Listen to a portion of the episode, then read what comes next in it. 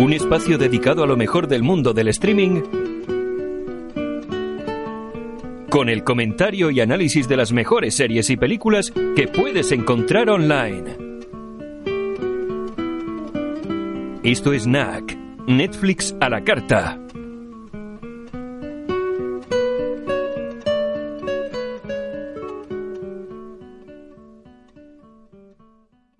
¿Qué tal, Martín? ¿Qué tal, Antonio? ¿Cómo estás?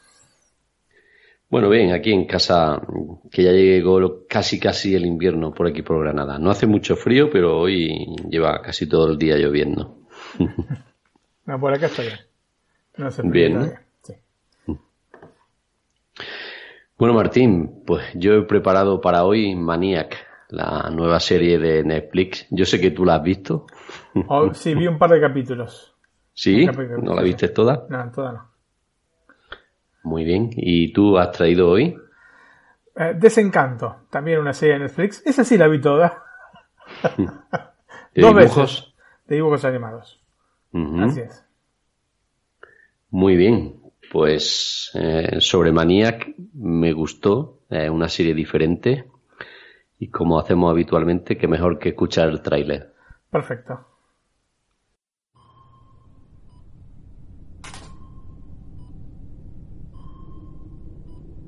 ¿Sabe dónde se encuentra ahora? En una prueba farmacéutica. ¿Qué cree que le pasa a usted? Estoy enfermo. Y no me importa. ¿Qué diría que esta prueba le está mostrando acerca de su persona? ¿Es terapia ahora? No es terapia. Es ciencia.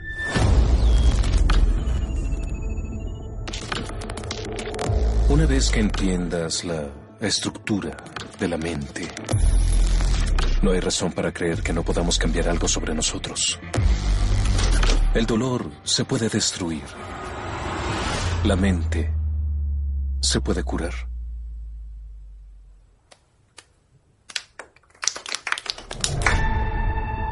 ¿Cuántos de tus sujetos han terminado catatónicos? Cero. Casi. Mi cabeza no está bien. Pensé que esta gente podía curarme. Es tonto. Esto no es tonto para mí. Bueno, equipo, empecemos. En 5, 4, 3, 2,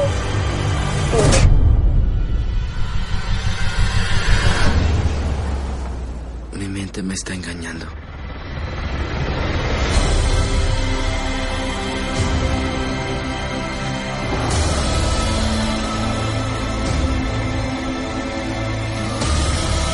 Esta es una realidad múltiple del cerebro. No sé qué es real y qué no.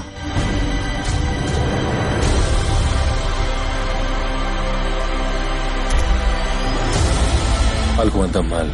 ¿Qué hiciste? ¡Vamos, despierta! Cada vez que intento separarlos, encuentran la manera de volver a unirse. Tú no estás ayudando a esa gente.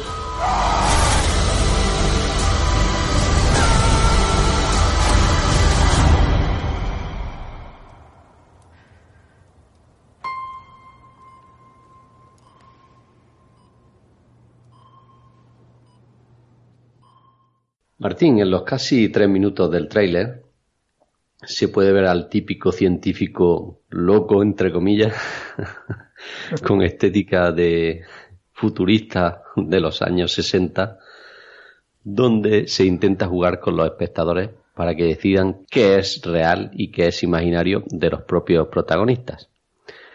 Creo que Maniac apunta a convertirse en la serie más adicta, entre comillas, del otoño.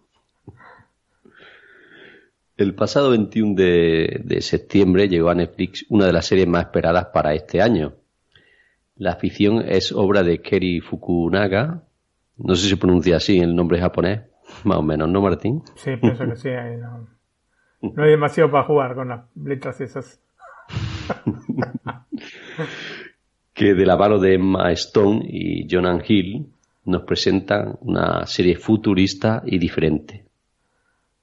Fukunaga es el responsable de que todos pudiésemos disfrutar ya por 2014 de una de las mejores series policíacas del momento, Troop Detective. ¿La viste, Martín? Sí, sí, sí. Excelente. Buena, ¿no? Sí. En este caso, Fukunaga cambia totalmente su planteamiento y de tercio con Maniac. En esta serie podemos ver la vivencia de Owen y Annie. Él es un esquizofrénico atrapado por los problemas familiares y ella es adicta a una droga con la que consigue evadirse de la realidad. Los dos coinciden en una prueba de laboratorio donde se intenta conseguir una cura para la depresión. Owen es interpretado por Jonan Hill, mientras que Annie le da vida a la oscarizada por su interpretación en La La Land, Emma Stone.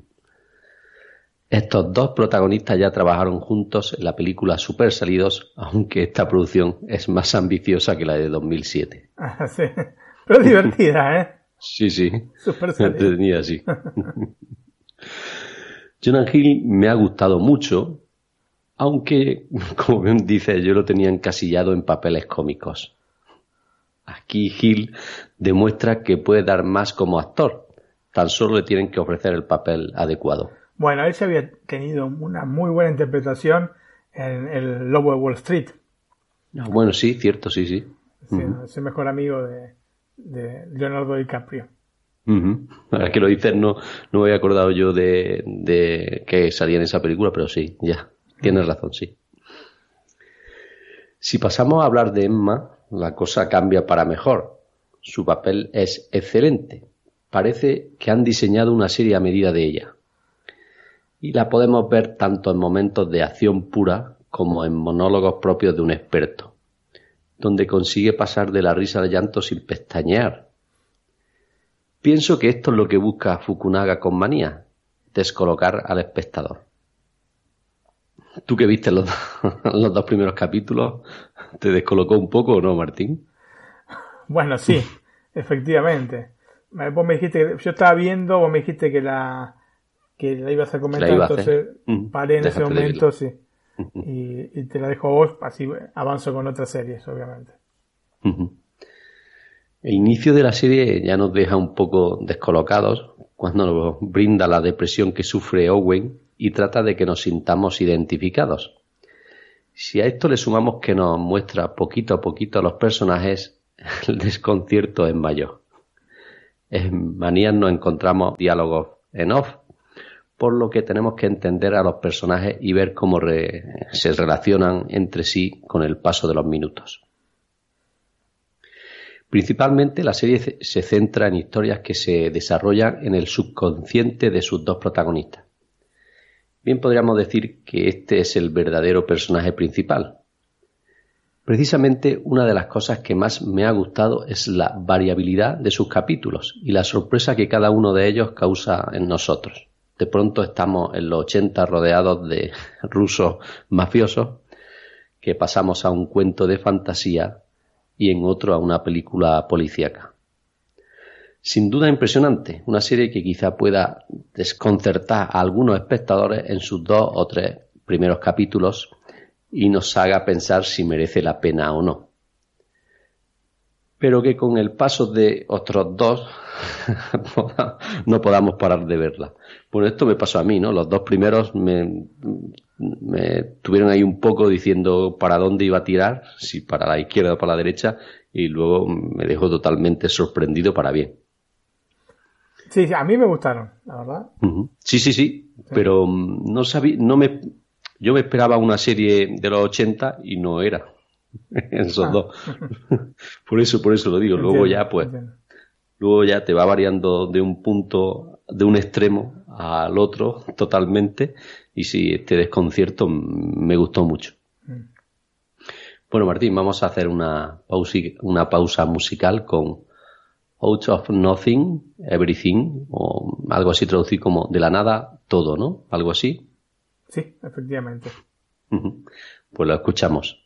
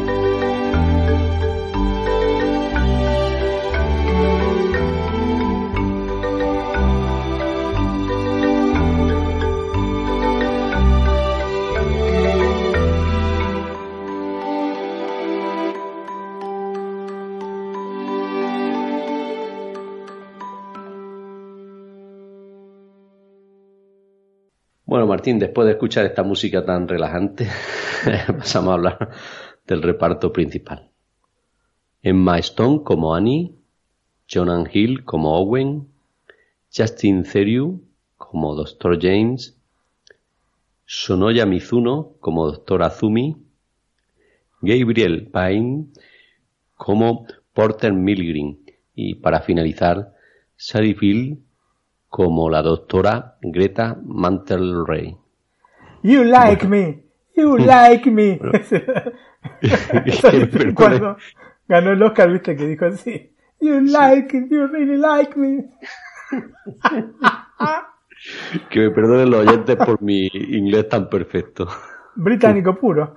Sí. Como el mío. bueno, el tuyo es bastante mejor. Ah, no sé, Antonio. Creo que estoy más seguro al decirlo. Lo que, lo que indica no indica de ninguna manera que lo diga bien. Pero bueno, por lo menos me siento seguro de decirlo.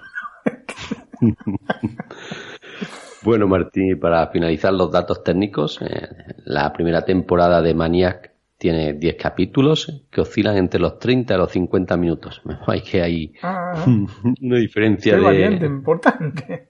Sí, sí, algunos duran 30 minutos que yo decía, ya ha acabado, y otros se alargaban un poquito más, pero de 30 minutos pasaban que no te daban ni cuenta. Esto, esta, como digo, 10 capítulos nos ayudan a conocer la historia de Owen y Annie y de los otros protagonistas, pero también nos adentran en sus problemas y en los experimentos de la corporación que juegan con las mentes y la miseria de sus empleados. La calidad de la imagen es muy buena, impresionante diría yo, y si puedes disfrutar de sus 4K con HDR, ¿no? Y para el sonido encontramos Dolby Digital con sonido 5.1 canales. Muy bien, bastante buena del aspecto técnico. Sí. Bueno, Martín, pues te dejo con desencanto o con encanto. no, es, desencanto, desencanto. Lo que pasa es que han puesto entre paréntesis el des, es cierto? Eh, bueno, Antonio, la nueva serie de Matt Greening, Matt Greening, se pronuncia así. Yo toda la vida lo había pronunciado Greening, pero dije, bueno, ahora que tengo que hacer el programa veo exactamente cómo es que tengo que pronunciarlo esto y bueno, buscando, buscando, saltó que se pronuncia de esta manera, Greening, y no Grounding, porque es otra de las maneras que evidentemente en los Estados Unidos lo llamaban, ¿no? Grounding, pero no, es Greening. Bueno, volviendo entonces al discurso, eh, la nueva serie de Matt Greening es una de las que más esperé este año. Y antes de verla me hacía esta pregunta, Antonio. Luego de Los Simpsons y Futurama, ¿podría Greening renovarse y presentar algo novedoso? La premisa, digamos, que se cumple a medias con desencanto. Mm, pero en general me parece que se trata de un producto que se debe saborear más de una vez para poder apreciarlo en su conjunto. Yo, de hecho, la vi dos veces la serie. y realmente me gustó. Sí, ¿no? Sí, sí. Eh, por el momento te puedo decir que no está al nivel de las dos precedentes creaciones de Greening, pero claramente tiene camino por recorrer y eh, las ideas en esta primera temporada no faltaron. Eh, como primer esbozo, se puede afirmar que se trata de una serie que va, yo creo que indudablemente en línea con todo este universo que nos ha presentado este, Greening desde el año 77, eh, cuando comenzó, digamos, su carrera como no animador, sino este, dibujante, ¿no? Caricaturista, desde 77 entonces a esta parte. Es decir, eh, áspero, irónico, pero en definitiva con un humor llano y con mucho de crítica social. Desencanto se ubica en un periodo y un género que no habían abarcado los anteriores trabajos de Matt. De alguna manera completa, you complete me, Antonio, una especie de arco temporal pasado, presente, futuro, digamos, ¿no? Aunados casi de manera paradojal por un hilo conductor atemporal. Es una paradoja que haya un hilo conductor atemporal en las tres series y que eh, de alguna manera marquen pasado, presente y futuro, ¿no? Pero antes de proceder a comentar Desencanto, voy a hablar del hombre que está detrás de la serie y que en su momento cambió el enfoque a la animación que teníamos en Occidente. Un enfoque con productos destinados prevalentemente al público infantil. Muchas veces yo comenté esto, ¿no? Que era una de las características de la animación en Occidente, era que generalmente, lógicamente, no fueron estos los únicos. Hay, hay otras películas, hay muchas películas, este, no tantas series, pero sí películas de animación para adultos. Pero bueno, de alguna manera el que lo popularizó fue Matt Groening con, obviamente, Los Simpsons, ¿no? Em, Antonio, es más que claro que si conocemos el nombre de Matt Groening, que digamos un nombre hasta difícil de pronunciar, como ha visto, es fundamentalmente por los Simpsons, ¿no? Sin embargo, hay toda una historia antes y después de introducirnos a la familia más conocida de los Estados Unidos y obtener un suceso planetario que lo llevó a la fama y a la riqueza y aparte en poquísimo tiempo. Porque realmente el suceso de los Simpsons fue casi, prácticamente instantáneo, ¿no es cierto? Este hombre se llenó de oro, se llenaron todos de oro, los que estuvieron atrás del proyecto de los Simpsons, en, este, después lo voy a comentar, pero en poquitos meses, ¿eh? En poquitos meses, un año y pocos meses ya habían facturado una cantidad impresionante de dólares. Matthew Abraham Greening, este, este, es el nombre de Matt, que nació en Portland, en Oregon, el 15 de febrero de 1954, era el tercer hijo de Homer Greening y Margaret Wiggum, el hermano menor de Mark y Patty y el mayor de Lisa. ¿Reconoces alguno de estos nombres? o bueno, vos no sos un gran admirador de la serie, ¿no? Pero no, he visto algunos capítulos como te he comentado, pero no, no he visto todas las temporadas. No soy yo muy, muy fan desde hace algunos años de las series animadas. No sé por qué. Mm. Pero por lo menos, mira, a ver. Homero lo conoces. Sí. Marge la conoces. Sí. Lisa. Sí. La conoces. ¿Es cierto? Bueno, Patty quizás no, porque Patty en realidad es una tía, no la hermana de Marge. Pero como ves, hay muchos de los nombres de, la familia que los aplicó a los personajes de los Simpsons. Em, ya desde pequeño era un apasionado del dibujo y un muy buen observador de su entorno. Em, como estudiante, digamos que no destacó y le costaba insertarse en las normales obligaciones sociales junto a sus pares. Eh, su padre era publicitario y en el pasado había realizado viñetas políticas, así que de ahí es que, digamos, chupa la vena artística Matt. Eh, por lo que, obviamente, en la casa no faltaban revistas como, por ejemplo, New Yorker, ¿no? que es famosa, entre otras cosas, por sus particulares dibujos estilizados. No sé si alguna vez viste o tuviste la ocasión de ver alguna eh, revista New Yorker, ¿no? Tiene estos dibujos muy estilizados. De hecho, hay dentro de la película Fantasía 2000 uno de los segmentos, un segmento dedicado a Rhapsody in Blue, este, está basado en estos dibujos de em, New York. Son dibujos muy, muy típicos, muy así, alargados, ¿no es cierto? Otra de las otra de las, perdón, de las revistas que se, se veían en el caso, se leía en la casa de la Square, también otra revista con una gráfica muy desarrollada. A estas revistas, las que eran revistas evidentemente para adultos, las acompañaba con otras eh, para chicos, como por ejemplo Tío Rico, ¿no es cierto? Que es el tío del pato Donald, no sé cómo es que le dicen en España. Tío Gilito. Ah, bueno, tío Gilito. Bueno, en, España, en Argentina nunca funcionaría. o Gilito más pato, no sé. También. Sí, porque digamos Gil en Argentina eh, es este tonto o este Sí, sí, tonto, estúpido. No sería tío tonto. Sí, y no era tío tonto, justamente era rico. ¿no? Le gustaba nadar entre las monedas al, tío de, Donald. La otra revista que le gustaba mucho ver era Peanuts, es una revista eh, muy importante americana para chicos donde estaban dos personajes icónicos, bueno, como el tío rico, ¿no? que también es icónico, pero Disney, otros dos personajes icónicos como Charlie Brown y Snoopy, ¿no? quien alguna vez no vio algún dibujo animado de estos dos personajes. Em, con sus amigos fundó un club en el cual se encontraban para leer historietas y revistas y también para dibujar. Y aquí Matt creó a Joe, así le puso el nombre, que era una versión particular de Charlie Brown. Viste que te digo que le gustaba este Charlie Brown. Y que poseía unas características que después vamos a ver en algunos no todas, pero algunas vamos a ver en los este, posteriores dibujos eh, de, de Matt. Charlie Brown es Carlitos. Ah, Carlitos, bueno. Eh, disculpen eh, la confusión. Bueno, las características que tenían, que tenía el labio superior que sobresalía, nariz y ojos enormes que además estaban en el mismo lado de la cara, ¿no? Entonces sí, ojos enormes y labio superior que sobresale son dos características de los dibujos de Matt Groening. En esta época conoció la obra de Ronald Searle, en especial Santrinian Schools, eh, que fue un, cómic publicado entre 1946 y 1952 y que está ambientado en un colegio femenino donde los profesores son sádicos y las alumnas delincuentes con pollera, ¿no? O con falda, como dirían en España. Eh, justamente la oscuridad de este cómic más adelante fue de alguna manera la base para su primer trabajo reconocido. Em, ya cursando la universidad conoció a Linda Barry, quien le mostró un modo alternativo de concebir las historietas en donde se metía la propia vida sobre el papel. Mm, sus trabajos, que eran personales y divertidos, ¿no? los de Linda Barry, se diferenciaban de lo que en esa época se realizaba eh, en general. Y esto fue una gran influencia para Matt, ¿no es cierto? El, trabajo de, Linda Barry, porque de alguna manera aplicó este concepto ¿no? de pasar o de meter la vida propia sobre el papel este, que vemos claramente en, Los Simpsons, ¿no es cierto? O sea, Los Simpsons obviamente es el eje central de la carrera de Matt Groening. Eh, una vez egresado y siguiendo la pasión que lo movía, se fue a vivir a Los Ángeles.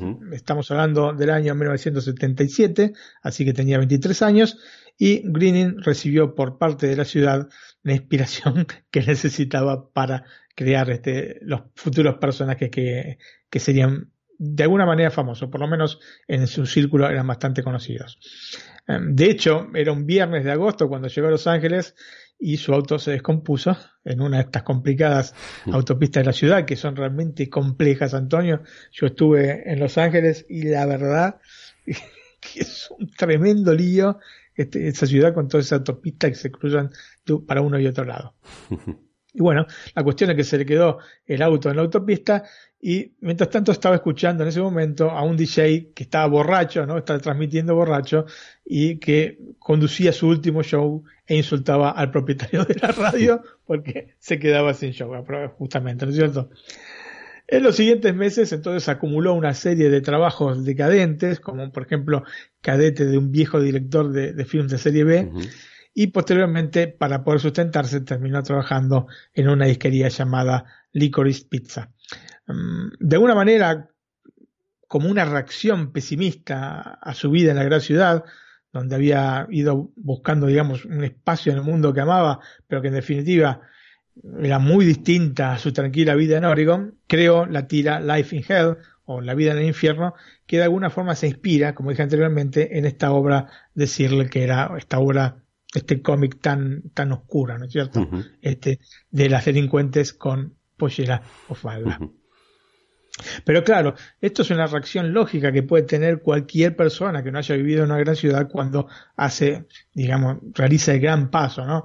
De alguna manera inversa nos pasa a, los de, a la gente de, gran ciudad, de grandes ciudades que nos venimos a vivir a ciudades más pequeñas, aunque seguramente el impacto es mejor para que pasa de una ciudad grande a una ciudad pequeña porque está todo mucho más ordenado, todo mucho más limpio, ¿no es cierto? Entonces, este, el impacto generalmente es positivo. Pero, por ejemplo, para, darte un ejemplo, cuando vinimos a vivir acá este, con, mi esposa, mi hija tenía dos años, dos, tres años apenas cumplida. Y me acuerdo que los primeros días que estábamos acá en Brella nos preguntaba, ¿no? Y dice, ¿dónde está la gente? Porque claro, y hoy ves brecha y hay gente, porque uno ya se acostumbró a ese volumen de gente. Pero claro, en Buenos Aires eh, es mucho mayor. Entonces, para especialmente un chico es un impacto, ¿no es cierto? Ese tipo de cosas. Bueno, vamos a hablar un poco de eh, Life in Hell. Mm, en, un principio, eh, esta historieta funcionó como, una, como un cómic independiente. Es decir, que estaba autoproducido ¿no? por el mismo Greening que realizaba unas 2.000 fotocopias por número que distribuía entre los amigos y la vendía a 2 dólares por copia en el espacio dedicado al punk de la disquería en la que trabajaba. O sea, que yo te dije que trabajaba en una disquería o que había trabajado por un tiempo en una disquería. En realidad la revista no solo contenía este, la historieta, esta Life in Hell, este, sino que también em, le metía cartas, collages de fotos y hasta sketch de comedia, no solamente escritos, sin, sin dibujos. En el año 78, la historieta encontró un espacio en una revista vanguardista llamada Wet y posteriormente en 1980 la tira pasaría al periódico semanal Los Ángeles Reader, ¿no? que sería una vez por semana, era un periódico que se ocupaba más que nada de cuestiones este, mm, eh, artísticas, y bueno, ahí encontró un espacio cleaning donde realizaba varios trabajos, ¿no? Tipógrafo, editor y hasta crítico musical, además de realizar la historieta Life in Hell. Los personajes que componen la tira cómica y que claramente podemos calificar de extravagantes son en parte seres humanos y en parte antropomorfos. Generalmente lo que son antropomorfos son conejos, aunque no todos, ¿no? Pero digamos, eh, lo más importante son conejos. Una cosa muy linda, Antonio, que noté a partir de, leer esta, historieta, es que la idea general de los dibujos se va a ir pasando de obra en obra eh, de Greening, ¿no? Como eh, suele suceder con los dibujantes, pero claro, en este caso agrandado por la importancia de lo que realizó, ¿no? Lo conoces mucho más todo el trabajo de Greening. Por lo que eh, veremos en Life in Hell trazos de dibujos que se asemejan a los de Desencanto, que están realizadas 40 años después. Así que me pareció muy, muy lindo, muy interesante todas estas cosas. Lógicamente, vos tenés estos rasgos generales que tienen eh, los personajes de Greening, que son, como te dije anteriormente, ¿no? Los ojos grandotes, redondos, ¿no es cierto? Con un puntito, este, como iris, ¿no es cierto? Eh, y nada más, ¿no? Mm, este labio prominente, esta falta de, de, mentón que tienen los personajes. Así que bueno, todas esas cosas las vas a ver en desde estos este, primeros dibujos que, conocemos de Life in Hell hasta este último desencanto. Y eso me, este tipo de cosas me, me maravillan y me parecen fantásticas. Bueno, volviendo entonces a, la historieta, el protagonista justamente es Blinky, que es un conejo, como te dije, antropomorfo, que como gran parte de los personajes de la tira tiene un perfil psicológico entre amargo y deprimido, ¿no? Pues un poco así. Te repito que es una mm, historieta que él, digamos, creó como respuesta a esto que le estaba brindando Los Ángeles, que obviamente de alguna manera a él lo tenía mal, ¿no? Obviamente esto es una, una respuesta a eso. Em, la novia entonces de este personaje, este Blinky, se llama Shiva y generalmente se la nota irritada y ocasionalmente llega a ponerse furiosa. Blinky, por otra parte, tiene un hijo llamado Bongo que posee una sola oreja a manera de cuerno, ¿no? Porque aparte vos lo ves y sale de la mitad de la cabeza en vez de salir de un lado, ¿no es cierto? Por lo que eh, es un conejo que es emotivamente frágil, ¿no? incapaz de integrarse y objeto aparte de constantes acosos. En realidad, todo este perfil emotivo deriva de la necesidad de Matt de distinguir el dibujo del padre respecto al hijo, porque si no eran idénticos. Es decir, que en este caso eh, la personalidad este, del personaje deriva del dibujo y no el dibujo de la personalidad que quería imprimir Greening. Es decir, no es que se le ocurrió generar un personaje con todo este tipo de, traumas y después dibujarlo, sino que fue al revés. Por la comodidad o por la, digamos, em, tratar de facilitar la lectura para quien tenía que ver em, los, los cómics, em, separó el padre del hijo quitándole una oreja al pobre hijo, al pobre Bongo. Encontramos otros dos personajes que se llaman Chef y Akbar, que son ambiguos, de edad indefinida, yo creo que jóvenes, pero en realidad es indefinida, tal vez hermanos, ¿no? aparentemente gemelos porque son muy parecidos, tal vez amantes, Antonio, tal vez ambas cosas, y seguramente gay. Esto no, cabe ningún tipo de duda. Y aparte tienen la característica de tener un fez en la cabeza. Vos sabés que los fez son estos gorros típicos de Nordáfrica o Turquía, ¿no es cierto? Eh, son como unas tazas puestas al revés en la cabeza y tienen como otra característica particular que tienen ambos ojos del mismo lado de la cara. La cuestión es que este aspecto bidimensional, llevado al extremo, ¿no? Se asocia con un humor plano, casi infantil, ¿no? Que tienen estos personajes, pero con un tono en muchos casos depresivo. Generalmente ambos aparecen en el mismo cuadro, enfrentados casi, mm, yo diría que de manera especular, con el fondo blanco, porque además y no solo refiriéndonos a estos dos específicos personajes, los dibujos son con trazos muy simples, ¿no? Es una de las características de McLean de em, hacer dibujos con trazos, con pocos trazos, ¿no? Muy simples, muy, mm, hasta diría yo feos, ¿no? Porque de esto creo que no cabe ningún tipo de dudas. Pero Life in Hell no se compone solamente de estos personajes principales, así que nos podemos encontrar en alguna de las historietas eh, con alguno que gira alrededor de lo que podemos considerar el hombre promedio, ¿no? Además de agregar elementos autobiográficos del mismo Matt que digamos que no es un hombre que se tira atrás en ese sentido como ya se desprende de los nombres de la familia Simpson, ¿no? Eh, hay una tira del año 86 llamada Hell for Beginners o Infierno para principiantes en la que Green presenta la historieta para el neófito. Em, la presentación de, esta, de la historieta la hacen los mismos personajes dejando en claro las características de cada uno de ellos. Y me parece fantástico porque en el espacio de una historieta, ¿no es cierto?, de una página, ni siquiera entera porque sería tendiendo al cuadrado, ¿no? La forma que tenía, del espacio que tenía para, la historieta, pudo resumir todo el concepto de eh, Life in Hell, que no es un concepto sencillo, es difícil quizás este, de comprender porque eh, justamente eh, es un, son, son historietas que no son del todo alegres, ¿no es cierto? Entonces, me pareció genial que hiciera esto y bueno, más o menos te voy a, describir cómo es esta, esta historieta, ¿no? Este, esta particular este, Hell for Beginners. Em, Life in Hell es una historieta llena de diversión, hilaridad y frivolidad, dice Blinky, ¿no? Al, comenzar la historieta. Y le responde el, hijo Bongo, que yo ya te acordás la característica que tenía, ¿no? Atormentado, este, por no hablar de angustia, alienación, masoquismo y de la insensatez de nuestro destino. ¿No es cierto? Después se agregan entonces más cuadros en donde el relator hace una pregunta, ¿no? ¿Y cuáles son los principales temas de la historieta? A los que Blinky responde, amor, sexo, trabajo, muerte y conejos, ¿no es cierto? Y concluyen Chef y Akbar eh, respondiendo al relator sobre si Life in Hell va a ofender a quien lo lea, diciendo haremos nuestro mayor esfuerzo. Así que, como ves, es todo muy, muy irónico y aparte te plantea perfectamente cómo es este, Em, la historieta, ¿no?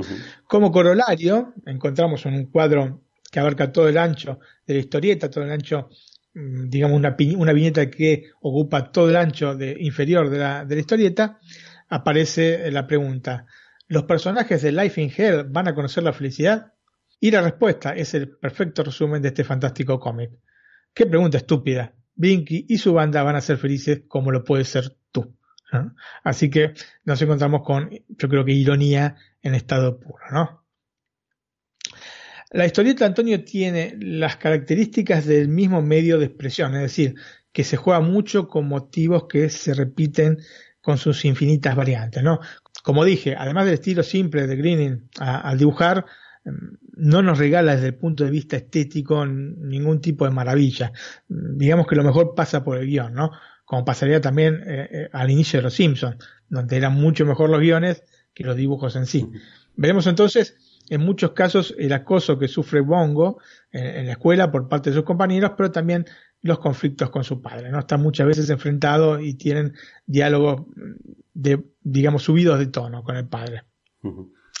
También vamos a apreciar la oscura relación entre Akbar y Chef, eh, con estos jueguitos inmorales que tienen, y su relación de amor-odio, y todo lo que compone esta misteriosa amistad o lo que sea ¿no?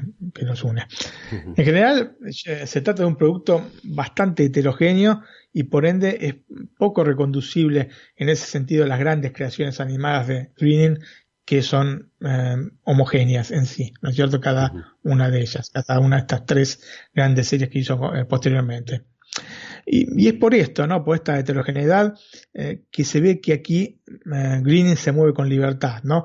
La misma que le permite una crítica mucho más mordaz que la que se puede ver en televisión.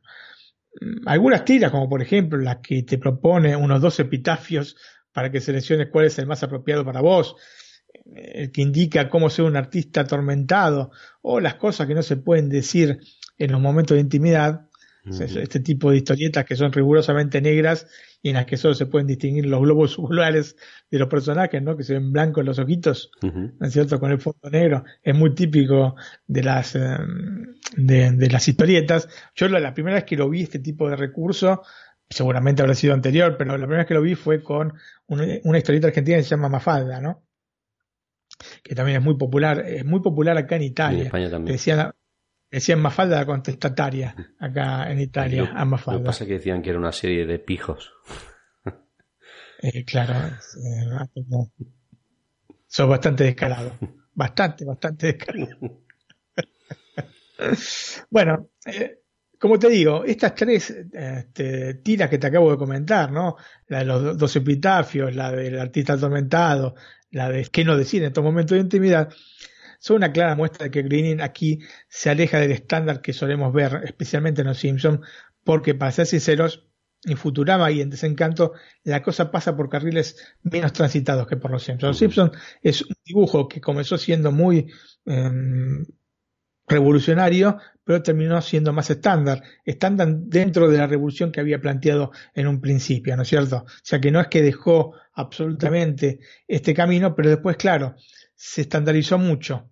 No solo los Simpsons, sino que salieron un montón de series símil Simpson que obviamente le quitaron quilates a los mismos Simpsons, o, o por lo menos a la originalidad de los Simpsons, ¿no es cierto? O sea, si querías ver una cosa todavía más, este, digamos, arriesgada desde el punto de vista de la crítica, podías, por ejemplo, ver Padre de Familia. ¿no es cierto?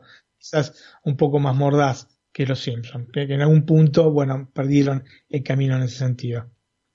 Una cosa interesante que tiene la historieta desde el aspecto visual es que se juega mucho con las simetrías, ¿no? El mismo diagrama de la historieta varía según la ocasión, no es fijo la cantidad de cuadros, ¿no? Se pueden pasar desde 60 o más, inclusive, eh, según la necesidad, a este, uno, por ejemplo. ¿no es cierto? Aunque por lo general nos encontramos con entre 9 y 16 viñetas. Eso, digamos, es el promedio, o no sé si el promedio, pero sí lo que generalmente se ve. Otro de los aspectos importantes es que no hay una historia que se cuente, sino que más bien son apreciaciones o diálogos en los cuales salen a la luz los sentimientos, las emociones o hasta las mismas impresiones eh, de los personajes. Es decir, para ser claro con esto, no es que vas a encontrar una historia que empieza en el primer cuadro y que termina en el último. ¿no es cierto? Sino que son diálogos sobre cosas que no necesariamente vas a ver plasmadas como dibujo en la misma historieta, ¿no? O un desarrollo que se pueda hacer este, de una historia particular, sino que son especie de gags, ¿no es cierto? Muchas veces, inclusive, el dibujo en cada viñeta es prácticamente el mismo de la precedente y la sucesiva, ¿no? Se repiten, ¿no? Uno al lado de otro Blinky que está diciendo determinadas cosas, generalmente una o dos palabras, porque igualmente, lógicamente, si vos tenés, pones 40, ¿no es cierto? Viñetas, tenés que acotar un poco el texto, no te podés poner la Biblia ahí, ¿no es cierto? Entonces, bueno, eh, sí se ven repetidos uno al lado de otro, obviamente no son iguales, no están, no está hecho el copy-paste porque no existía, sino que yo creo que lo hubiese hecho en algunos casos, sino que bueno, tenían características distintas como para buscarle el juego de las siete diferencias, ¿no, Antonio? ¿Entendés?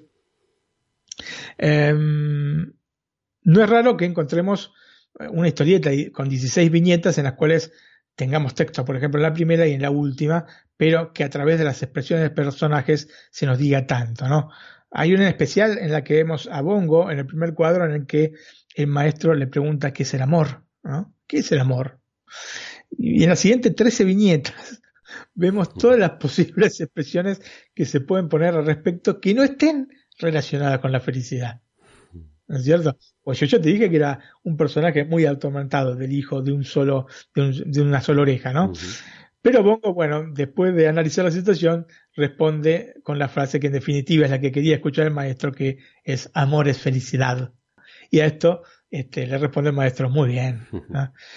Claramente vemos cómo se puede contar mucho más con las imágenes de lo que en este caso podemos leer, ¿no? Así que me parece brillante. Pero bueno, esto es una característica no solo, obviamente, de Life in Hell, ¿no? La de trabajar con las imágenes, sino este, intrínseca del medio, ¿no? De la historieta. Pero acá él la emplea realmente, realmente muy bien. Otro punto importante es que si bien se pueden tratar cuestiones políticas, se lo hace siempre en modo genérico y no en base a cuestiones específicas. O sea que no es que tomaba el, el diario del día anterior y entonces en base a eso hacía una historieta, sino cosas eh, que podían ser políticas, pero digamos ge- genéricas, ¿no? Esto claramente beneficia una lectura en cualquier lugar del planeta sin que en algún punto no comprendamos ciertas bromas. Porque claro, cuando se hace humor político especialmente, y es muy específico o muy, digamos, este, circunscripto ¿no? a tu país, entonces se empieza a, no, o a una situación particular de tu país, en otro lugar quizás no se comprenda. Entonces, al ser genérico es mucho más amplio y puede llegar a muchos más lugares. Claramente no es un tipo de historieta para cualquiera, ¿no? Yo como ya, habrás este, deducido por todo lo que dije. Y no faltará quien sostenga que es insulsa o, tal vez pesimista, no apreciando el cinismo y la ironía con la que se maneja. Esto es totalmente comprensible por el tipo de humor eh, que utiliza Greening, pero también en la historieta vamos a encontrarnos con momentos de optimismo, casi de ternura, diría yo, ¿no? Algunas historietas, en especial de Akbar y Chef, recorren este camino porque se dicen que se quieren, cosas por el estilo, ¿no es cierto? Eh, aunque siempre con un tono o sarcástico o un tono oscuro, ¿no es cierto? Pero igualmente hay momentos de ternura dentro, especialmente con estos personajes. Mm, Life in Hell podría haber tenido un recorrido absolutamente diverso de no haber sido por Deborah Kaplan, que era la vendedora de Los Ángeles Reader, ¿no? La segunda mm, o segundo diario donde apareció en la tira cómica.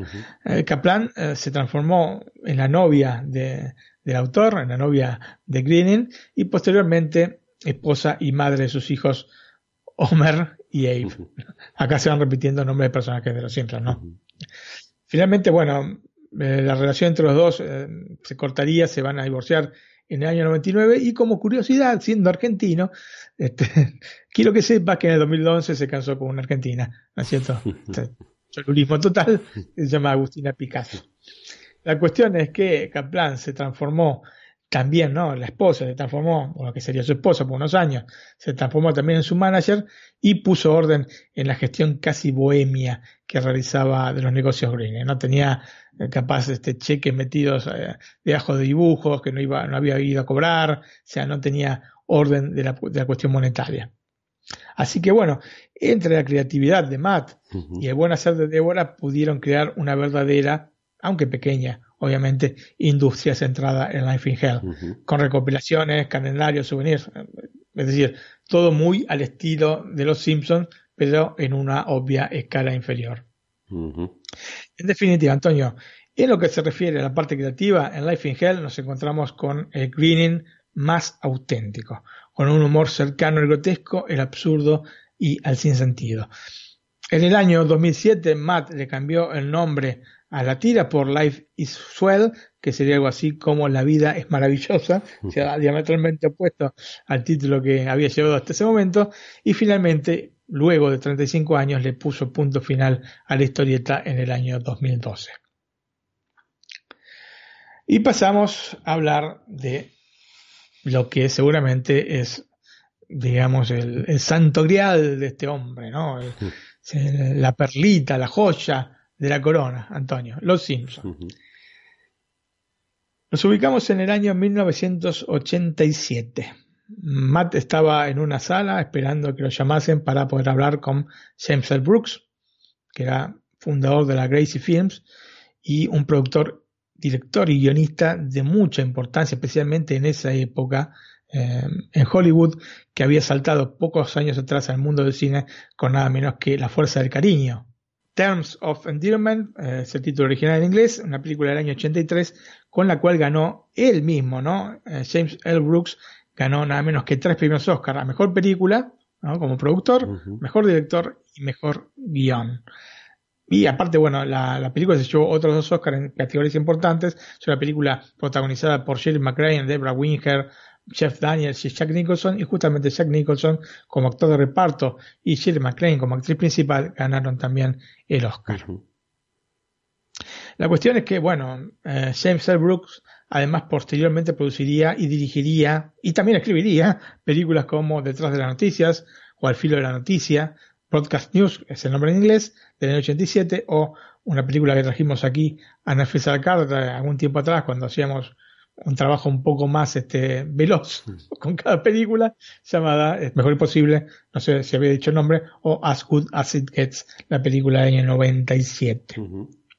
Volviendo a Greening, mientras estaba esperando a que lo llamasen para hablar con Brooks, tenía apoyada en sus piernas una carpeta con dibujos de Life in Hell que miraba una y otra vez, así velozmente pasaba las distintas hojas y cada vez que la recorría Antonio se sentía menos seguro de lo que iba a presentar, ¿no? Era ese el momento clave de su vida, ¿no? Debía convencer a Brooks para producir una adaptación animada de su historieta Life in Hell para que luego vaya en onda en el Tracy Ullman Show, que era un programa de variedades presentado por la cómica inglesa y ex cantante Tracy Ullman y creado por el mismo Brooks, ¿no? Producido por Brooks. Eh, lógicamente, el ansia eh, de la espera que sentaba cada detalle en aquella oficina, ¿no? Es como, vos sabés cómo son cuando está con presión, ves que, o digamos, dos, posiciones. O ves todos los detalles que te rodean, que te irritan, o no ves nada. Bueno, en el caso de él, eh, veía todo lo que estaba alrededor y estaba realmente, empezaba a sudar porque este, pensaba que le iba a rechazar así de plano Life in Hell. Em, y aparte, lógicamente, una oficina de un hombre que ha ganado tres premios Oscar apenas algún año atrás, seguramente alguno de los Oscars debía estar expuesto, así que te tiraba todo su, todo su currículum de alguna manera en la cara, todo su, este, digamos, su éxito, y vos estás ahí esperando para ver si Life in Hell se podía transformar en un dibujo animado para eh, el Tracy Ullman Show.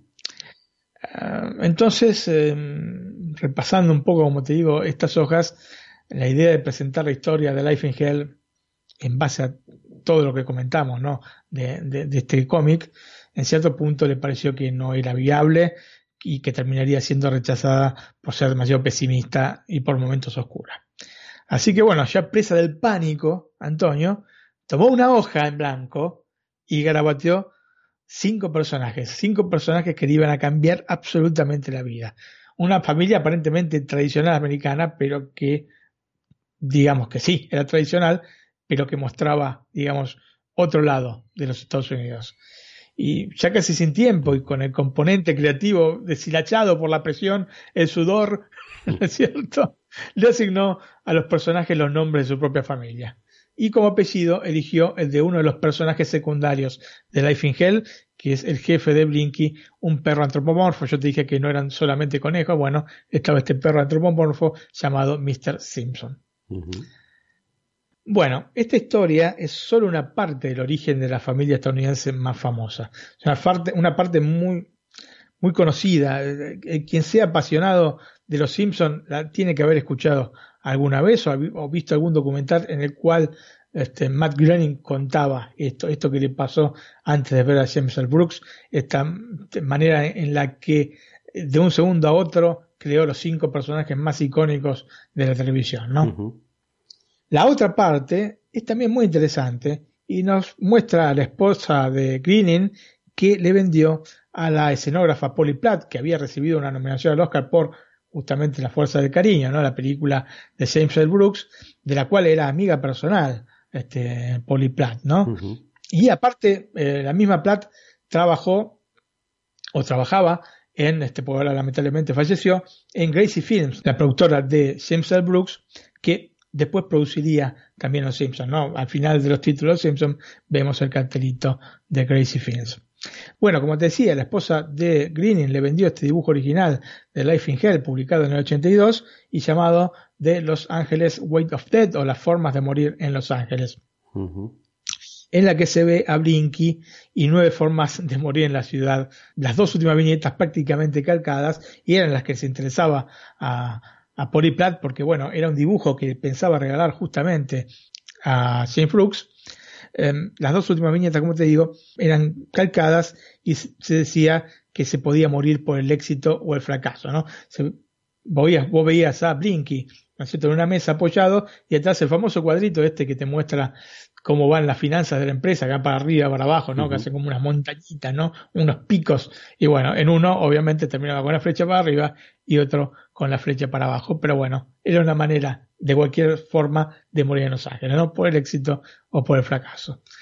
Platt estaba convencida de que se podía realizar un especial para la televisión con los personajes de Life in Hell. De hecho, adquirió otro par de dibujos para entregárselos a Richard Sakai, que era el brazo derecho de Brooks, quien a su vez se los mostró a Ken Steen productor del programa de Tracy Ullman, quien sugirió que Greening realizara las animaciones breves que separaban un sketch de otro. Así que como ves, esta historia de, este, de Matt Greening que, te relaté al inicio es cierta, pero está acompañada de esta otra. ¿Cómo es que llegó Matt Greening a, una entrevista con eh, James L. Brooks? ¿No es cierto? Eh, la cuestión es que tanto Platt como Estin se indican a sí mismos el haber llevado a Matt Greening a la pantalla chica. Eh, y probablemente, Antonio, la realidad haya sido una combinación de ambas historias, como generalmente suele serlo, ¿no? Eh, la cuestión es que Greening debería ceder los derechos de Life in Hell para hacer los segmentos animados, ¿no? Pero siendo su única fuente de ingreso, era casi absurdo este, intercambiarla por un momento de fama que no sabía hasta qué punto llegaría, ¿no es cierto? Porque él podía vender este, los derechos de su Life in Hell a la Fox o a la Crazy Films y después no que no sea un éxito y, y quedarse con nada y aparte sin los derechos por los personajes. ¿No es cierto? Así que bueno, esto obviamente este, poner en riesgo su seguridad económica no lo convencía, le da vueltas por la cabeza mientras esperaba encontrarse con James L. Brooks. O sea, una combinación de no estar seguro de lo que estaba este, presentando y de tener miedo de que, aún presentándolo este, y aceptándoselo, perdiese este, los derechos de, su creación y su medio de, sustento, ¿no es cierto?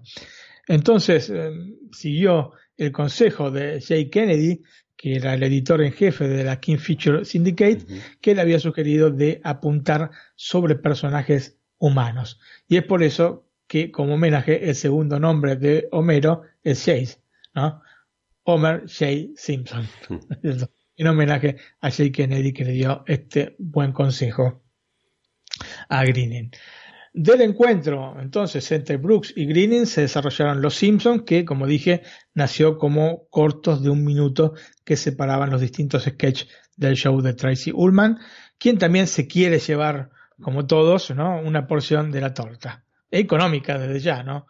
Que no es solamente el mérito, ¿no? Yo lo he hecho yo, lo he hecho yo, sino que, bueno, lo he hecho yo, denme una parte de la torta. Así que dijo que fue ella misma quien dio la leche a los pequeños diablillos, ¿no? A los pequeños Simpson. Y de hecho presentó una demanda alegando que ella fue la fuente de éxito de los Simpson y que por lo tanto debía recibir una parte de las ganancias. Los tribunales, por suerte, fallaron como correspondía y además está decir que a favor de la Fox, ¿no es cierto? Porque obviamente está reclamando una cosa que no le correspondía, ¿no? Tracy Goldman. En resumen, los Simpson es indiscutiblemente una creación de Matt Groening, ¿no? Pero para su desarrollo contó con la inestimable ayuda de James L. Brooks, que de alguna manera, no solo económica, sino que mm, de alguna manera lo presionó para que, por ejemplo, personajes como Marsh y como Lisa tuviesen más espacio dentro de la serie, que no estaban previstos, digamos, como plataforma este, inicial, ¿no es cierto?, que tuvieran tanto espacio.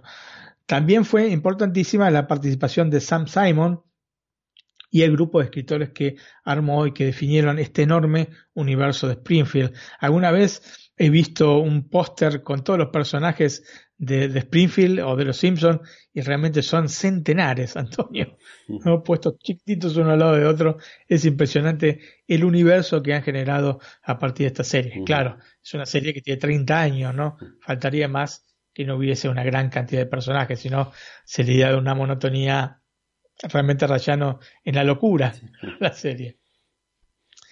Eh, la cuestión es que el poco reconocimiento que en general eh, se da al grupo de trabajo de la serie ha generado no pocos resentimientos en Simon y sus colaboradores que ya en un plan exagerado intentan quitarle todo el mérito a Matt Groening estas cosas suelen pasar, ¿no es cierto? La cabeza de un equipo es la que se lleva muchas veces este, en todos los aplausos, ¿no? Veamos eh, Steve Jobs, por ejemplo, o el mismo Walt Disney, ¿no es cierto? Cuando ha habido mucha gente trabajando detrás de eso, pero vos decís, ¿quién creó el iPhone? Que bueno, te puedes decir todos los ingenieros en jefe que, que, que, participaron en el proyecto, que seguramente con ideas maravillosas, ¿no? Vos decís, es de Steve Jobs. ¿no? es el inventor del iPhone. Pero en realidad hay todo un grupo atrás. Y bueno, esto obviamente, este, un poco el marketing este, lleva a este tipo de cosas que son injustas, pero bueno, es como están las cosas, ¿qué vamos a hacer? ¿No es cierto? Eh, un ejemplo de este, digamos, resentimiento que tenían los, este, los creadores eh, junto a Matt Greening, pero que no se llevan las laureas, ¿no?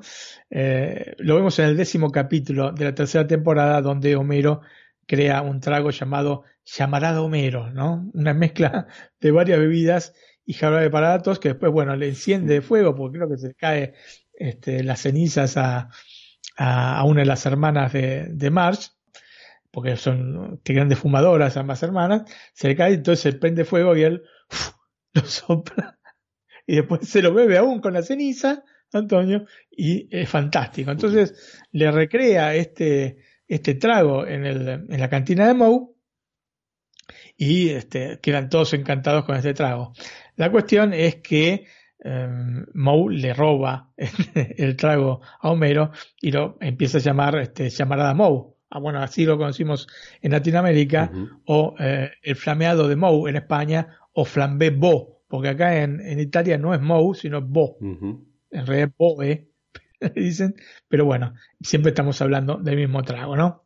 Así que bueno, de alguna manera eh, hay un paralelo entre lo que ellos piensan que hizo este McGrenning, que es llevarse, este, digamos, este, todos los, los beneficios, especialmente económicos, por unos personajes que ellos también habían creado. Um, pero yo te repito, um, indiscutiblemente, y esto que no quepa ninguna duda, los personajes son de Matt Groening. Sin dudas.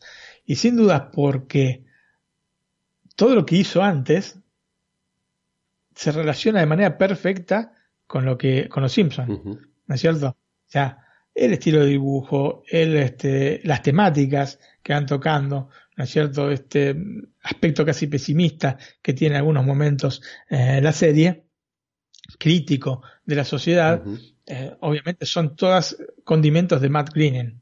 Entonces no se le puede quitar el mérito ¿no? como creador. Así que, bueno, yo entiendo que están un poco dolidos, pero tampoco era para tanto, Antonio. Eh, bueno, eh, según dijo entonces Mike Reis, que es uno de los históricos guionistas de la serie, y lo dijo en una charla que dio en la Universidad de Virginia, el capítulo, ¿no? este capítulo 10 de la tercera temporada, se basaba en hechos reales. ¿no? Homero era Simon ¿no? y Moe era Greens. O sea, Homero, Simon había creado la serie y Greening se la había robado.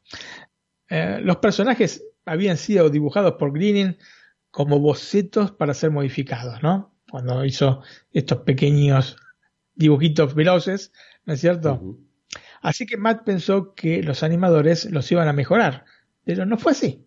Los tomaron al pie de la letra, respetaron los trazos originales y claro, el resultado es los cortos que no sé si vos llegaste a ver alguno, porque claro, no siendo apasionado de la serie, lo dudo, pero hay unos dibujos que son estos, bueno, estos cortos de, que, aparecieron en el Tracy Ullman Show, que son muy, muy toscos, ¿no es cierto? No son los Simpsons que vemos ahora con los ojos, bueno, los que vemos ahora desde ya, los que vimos al inicio de la serie que tenían estos, estas características que te mencioné antes, ¿no? Ojos enormes, este, sino que era bueno, eran muy, muy, muy este, sacados de bocetos y no, no eran lindos. realmente, si se puede decir, eran más feos aún que los que llegarían a la pantalla cuando comenzó la serie. Y es tanto decir, porque eran bastante feos.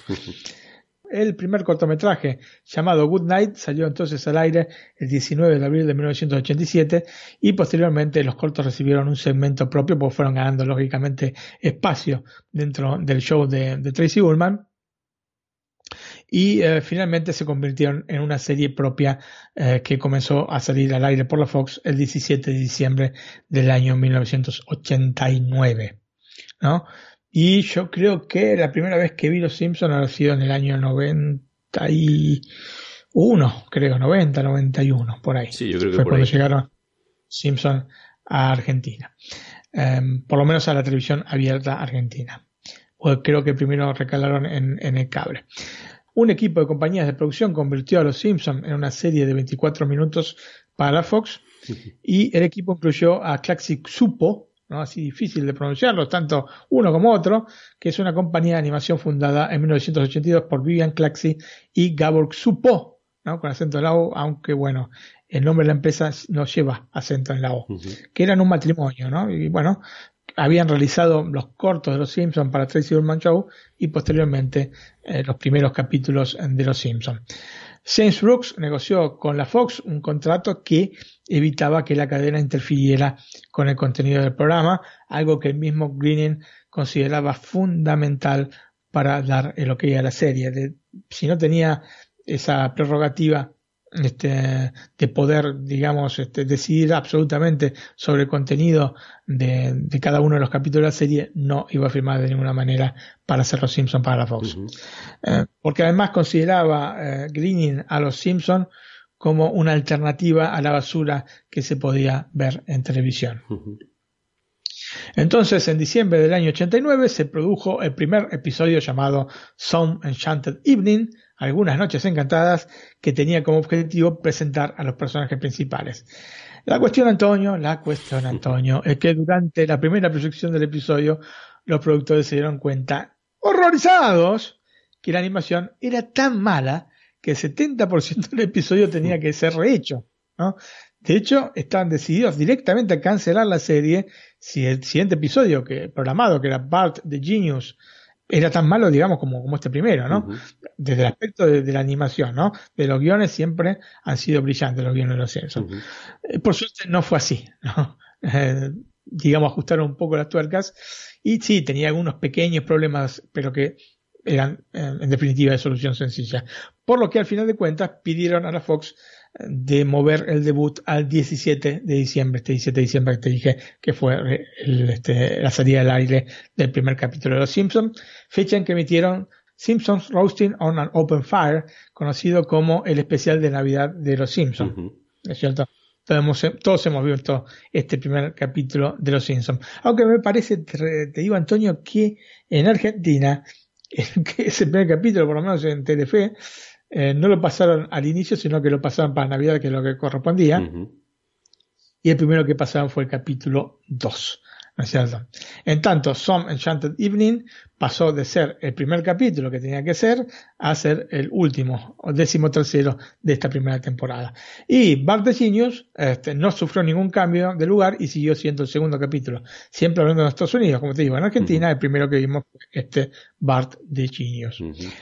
Así que el, primer recuerdo que tengo de, Los Simpsons está referido a este Bart de Genius y este, este capítulo en el que Bart eh, hace trampa en, un examen y, ¿no es cierto?, cambia los exámenes con Martin, ¿no es cierto?, nada personal, ¿eh? nada que ver conmigo, hace los cambios de los exámenes y termina en un colegio para genios, ¿no es cierto?, cuando es todo lo contrario con genio. Bueno, no sé si todo lo contrario, pero seguramente no es un genio como podría ser Lisa. Um, las voces de los cortos originales se repitieron también en la serie, ¿no es cierto? Por ejemplo, Dan Castellaneta siguió siendo Mero, pero cambió el tono de su voz, que en los cortometrajes imitaba la voz de Walter Mató, ¿no? Y la cambió por una voz más divertida para la serie y esto le permitió poder cubrir una gama mucho más amplia de emociones, absolutamente necesarias para el personaje, pues un personaje que aparte es muy extrovertido y eh, del cual ves absolutamente todas sus emociones, ¿no es cierto? Por ejemplo, March es muy difícil ver este, más allá de las dos tres emociones que tiene, pero Mero tiene de todo el bagaje. En ese sentido yo creo que es el personaje más completo em, eh, emocionalmente de, Los Simpsons. Castellaneta, como sucede con las voces de varios de los actores que interpretan personajes en el programa, hizo además eh, las voces de Abraham Simpson. Acá otra vez encontramos un nombre este, relacionado con el mismo eh, Greening, que te recuerdo se llamaba Matthew Abraham Greening, y este, lo puso para el abuelo Simpson, ¿no? Abraham Simpson.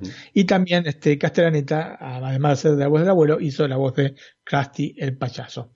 Julie Kamner interpretó la voz de Marge, Nancy Cartwright la de Bart y obviamente una mujer interpretando la voz de un niño y Yardley Smith la de Lisa. Justamente Lisa es el personaje que más cambia respecto a los cortos originales donde era una especie de clon femenino de Bart en lugar de ser sumamente inteligente como sucede en la serie, ¿no? Está mucho más diferenciado los dos personajes y esto está bien porque si no se parecían demasiado a los dos personajes eh, de Life in Hell que te mencioné anteriormente, Chef y Akbar.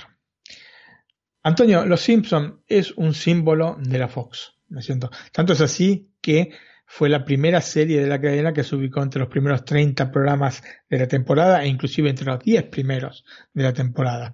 La serie recibió varias nominaciones a los premios Emmy y el episodio Life in the Fast Lane terminó ganando el premio por mejor episodio de animación por sobre otro episodio, este Simpson Roasting on an Open Fire, ¿no? este especial de Navidad, que figuraba en la misma categoría por ser un especial, porque en realidad eh, dos eh, capítulos de la misma serie no pueden eh, pelear por el mismo, pelear, bueno, para decirlo de alguna manera un poco tosca, digamos, luchar por el, premio al Emmy, sino que, bueno, en este caso se dio porque era un especial, ya toma como un especial este de los Simpsons de Navidad.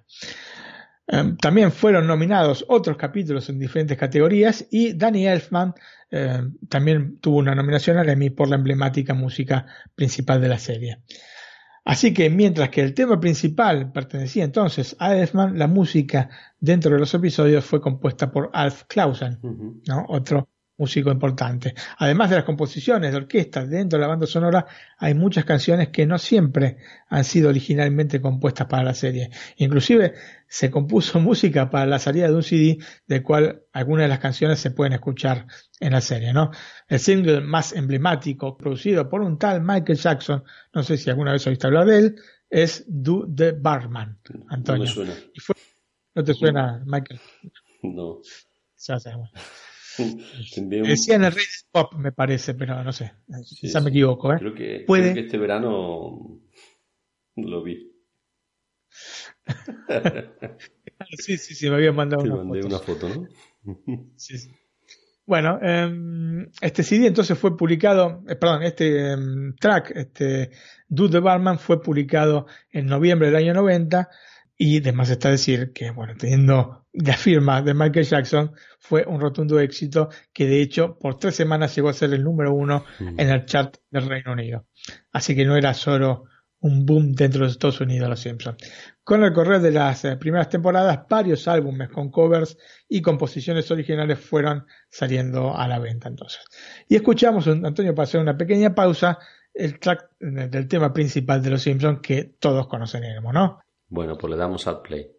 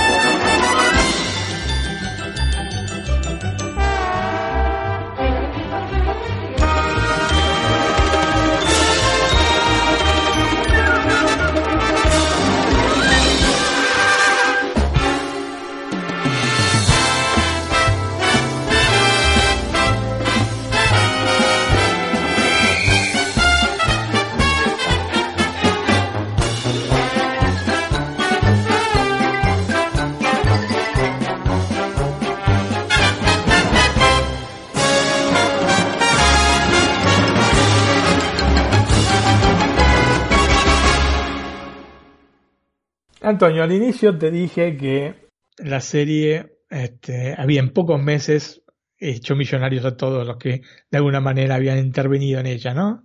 Una especie de gallina de los huevos de oro, ¿no? Em, provocó entonces, como te digo, una enorme cantidad de ingresos por merchandising de todo tipo. Desde los muñequitos, las tacitas, las reglas, todo lo que te imagines estaba con, especialmente con Bart, ¿no? Que era este, más que ahora, porque ahora yo creo que ha ganado mucho más espacio, bueno, con el correr de los años fue ganando más espacio Homer, ¿no? Homero Simpson. Pero en un inicio el personaje era Bart. Todos teníamos algún Bart en casa, ¿no? Se generaron entonces, eh, por ingresos de merchandising solamente, 2 mil millones de dólares en los primeros 14 meses. O sea, había pasado un año y dos meses y ya eran todos millonarios. Ya podían de retirarse todos. ¿Cierto? Em, pero bueno, a su vez eh, generó este, todo este movimiento pro Simpson en los Estados Unidos bastante polémicas por el hecho de que Bart, que era un niño malcriado, casi siempre se salía con la suya sin sufrir ningún tipo de castigo, ¿no es cierto?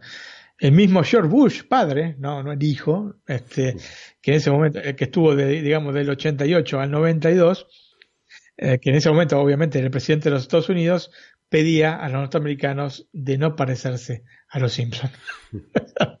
no tomen como ejemplo los Simpsons. Eso no somos los norteamericanos. Los norteamericanos somos otros, los Walton, ¿no? que es la otra serie. Nosotros somos los Walton, no somos los Simpsons. Pero los norteamericanos, y en general el mundo, es como los Simpsons. Por eso son tan populares, ¿no es cierto?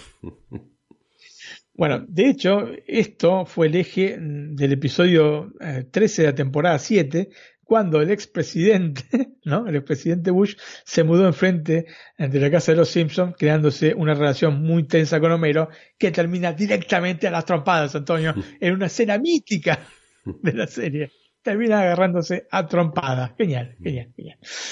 Em, bueno, pero la cosa no se reducía solamente a esta cuestión dialéctica entre el presidente de los Estados Unidos y los creadores de la serie, sino que también varias escuelas públicas tomaron cartas en el asunto y prohibieron llevar merchandising o remeras de la serie. Hoy sería impensado que te dejasen llevar una remera de una serie animada, ¿no es cierto? Pero bueno, en ese momento sí. Bueno, debido al éxito del programa, la Fox decidió reprogramar la segunda temporada de la serie, que iba en onda en realidad los domingos a las 8 de la noche, y la colocó los jueves a la misma hora para competir con un coloso como The Cosby Show, un programa que de estos que recomendaste, ¿no es cierto? De estos que te gustaría que estuviesen en la plataforma, en la primera no, ¿tú que ¿Lo conocías? ¿Me dijiste que no lo conocía o sí? Sí, sí, sí, absolutamente, sí, sí. Sí, sí, sí, sí. Ah, era el príncipe de Bel Air, ¿no?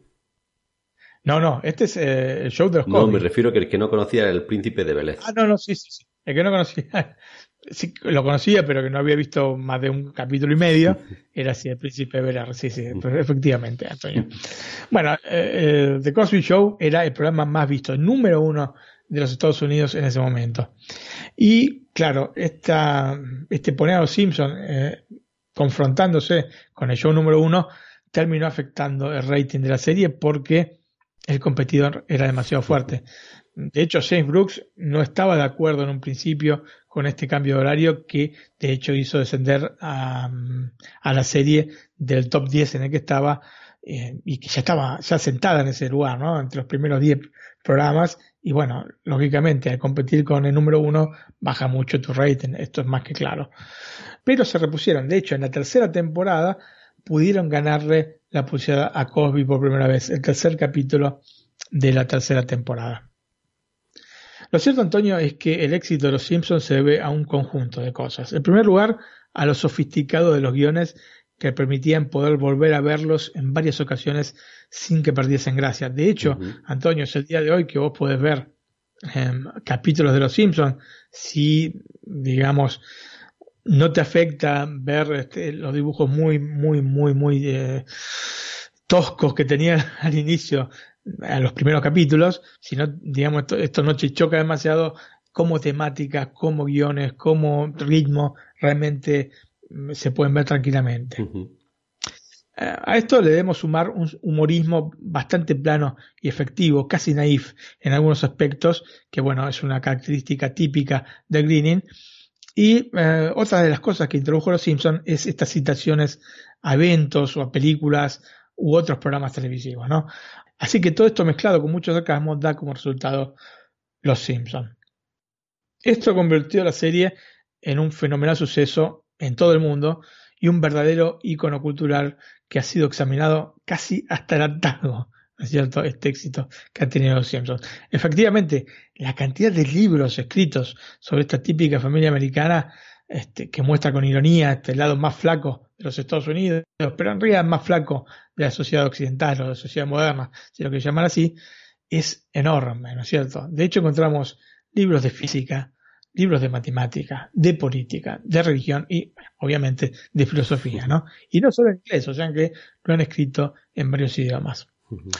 Los Simpsons han ido cambiando con los años, ¿no? Evolucionando. Mm, ya estamos llegando a los 30 años del programa, ¿no es cierto? Que comenzó en el 89, a la eh, temporada número 30, ¿no? Que ya está recorriéndose desde septiembre pasado se han batido récord de, episodios, ¿no? 642 episodios, para ser precisos, que han, que han batido récord de una sitcom en el aire ininterrumpidamente por 30 años y una película, ¿no?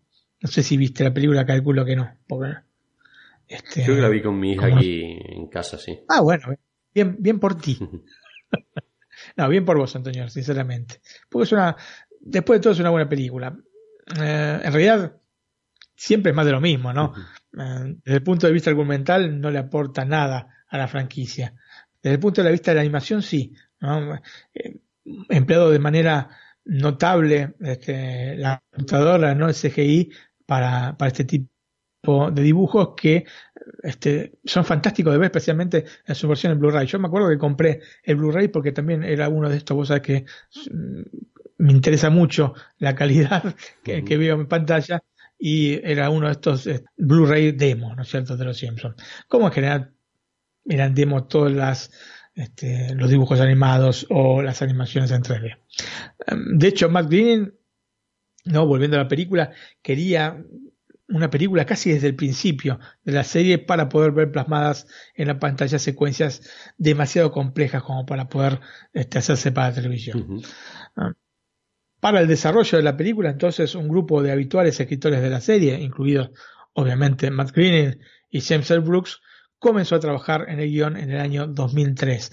De hecho, se discutió por seis meses la trama y finalmente se optó por partir de una inquietante noticia que había leído Matt.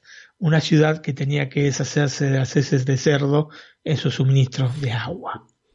Y absolutamente inquietante nada más de pensar en una cosa así. ¿Cierto?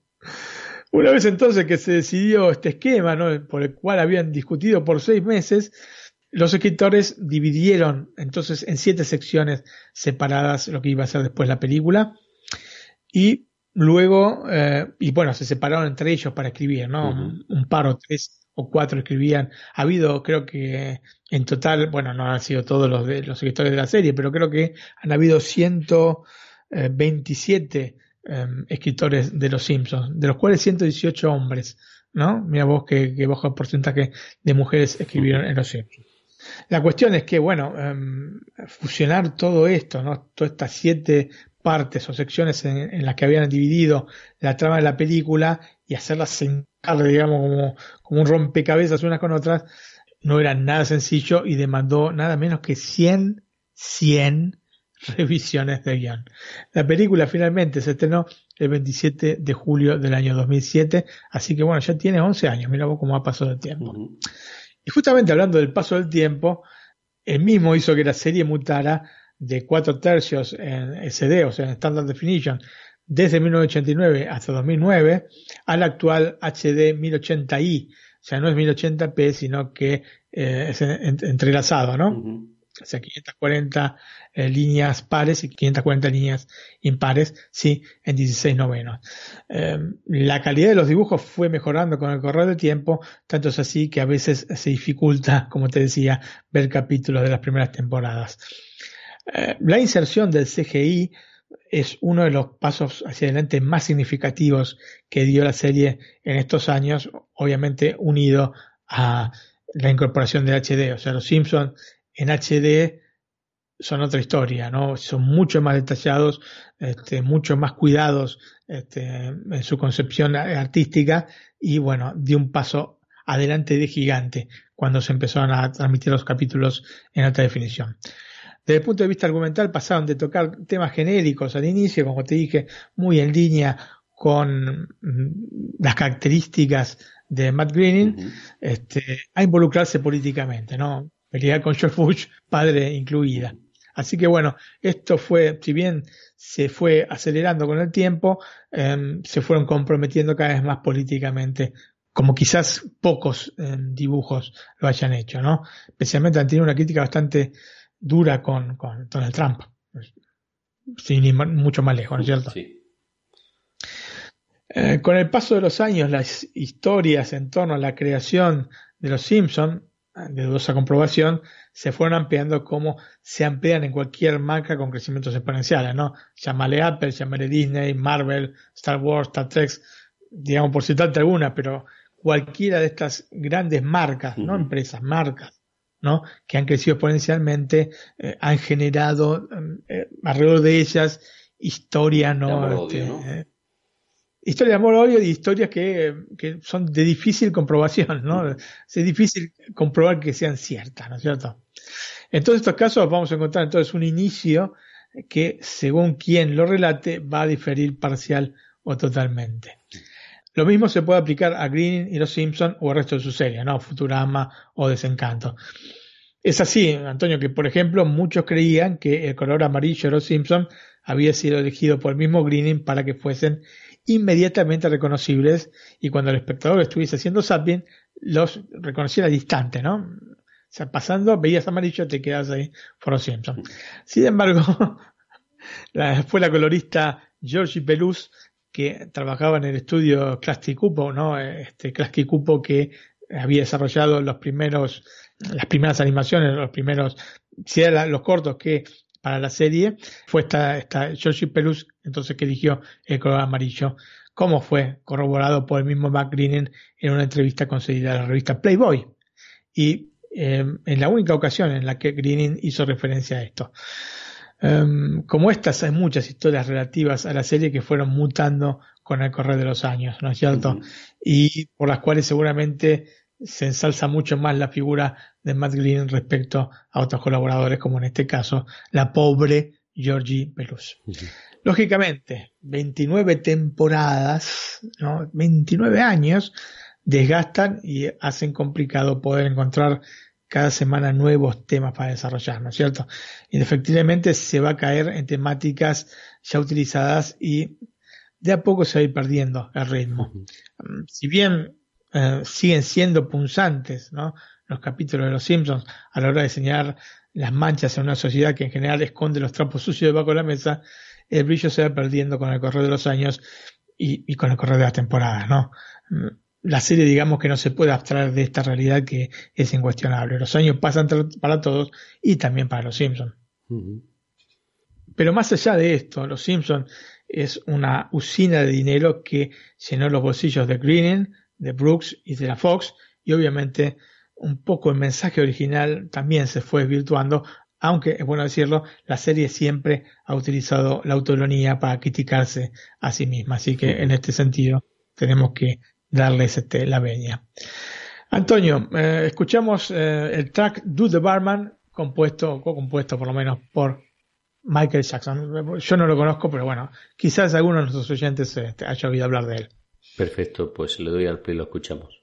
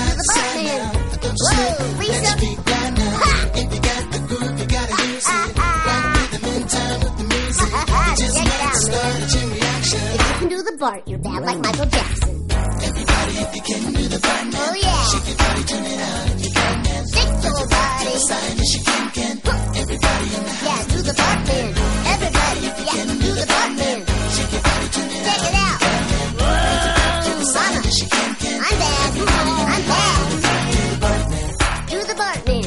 Everybody back and forth side to side. Do the Bartman. Do the Bartman. Pick your feet up off the floor, let them glide. Do the Bartman. Do the Bartman. She can do it, so can I. Do the Bartman. Do the Bartman. Now here's a dance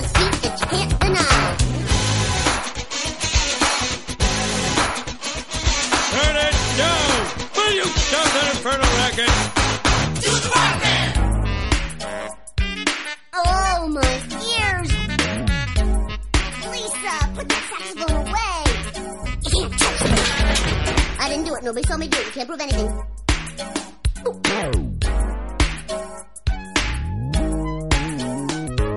Now I'm in the house, feeling good to be home, till Lisa starts blowing that damn saxophone. And if it was mine, you know they'd take it away. But still I'm feeling good, so that's okay. I'm up in my room just singing a song. Listen to the kick drum kicking along. Yeah, Lisa likes jazz, she's her number one fan. But I know I'm bad, cause I do the Bart man. Hey everybody, need I remind you? Ooh. Check it out. Do the Bart man. Everybody back and forth from side to side. Do the Bartman. Do the Bartman. She can do it, can do it, so can I. Move your body if you got the notion. Front to back in a right like motion. Move your hips from side to side now.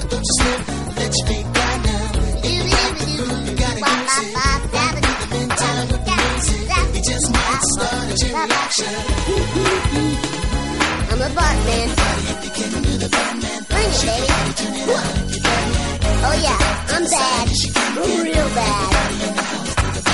Whoa, I'm bad. To the Bartman.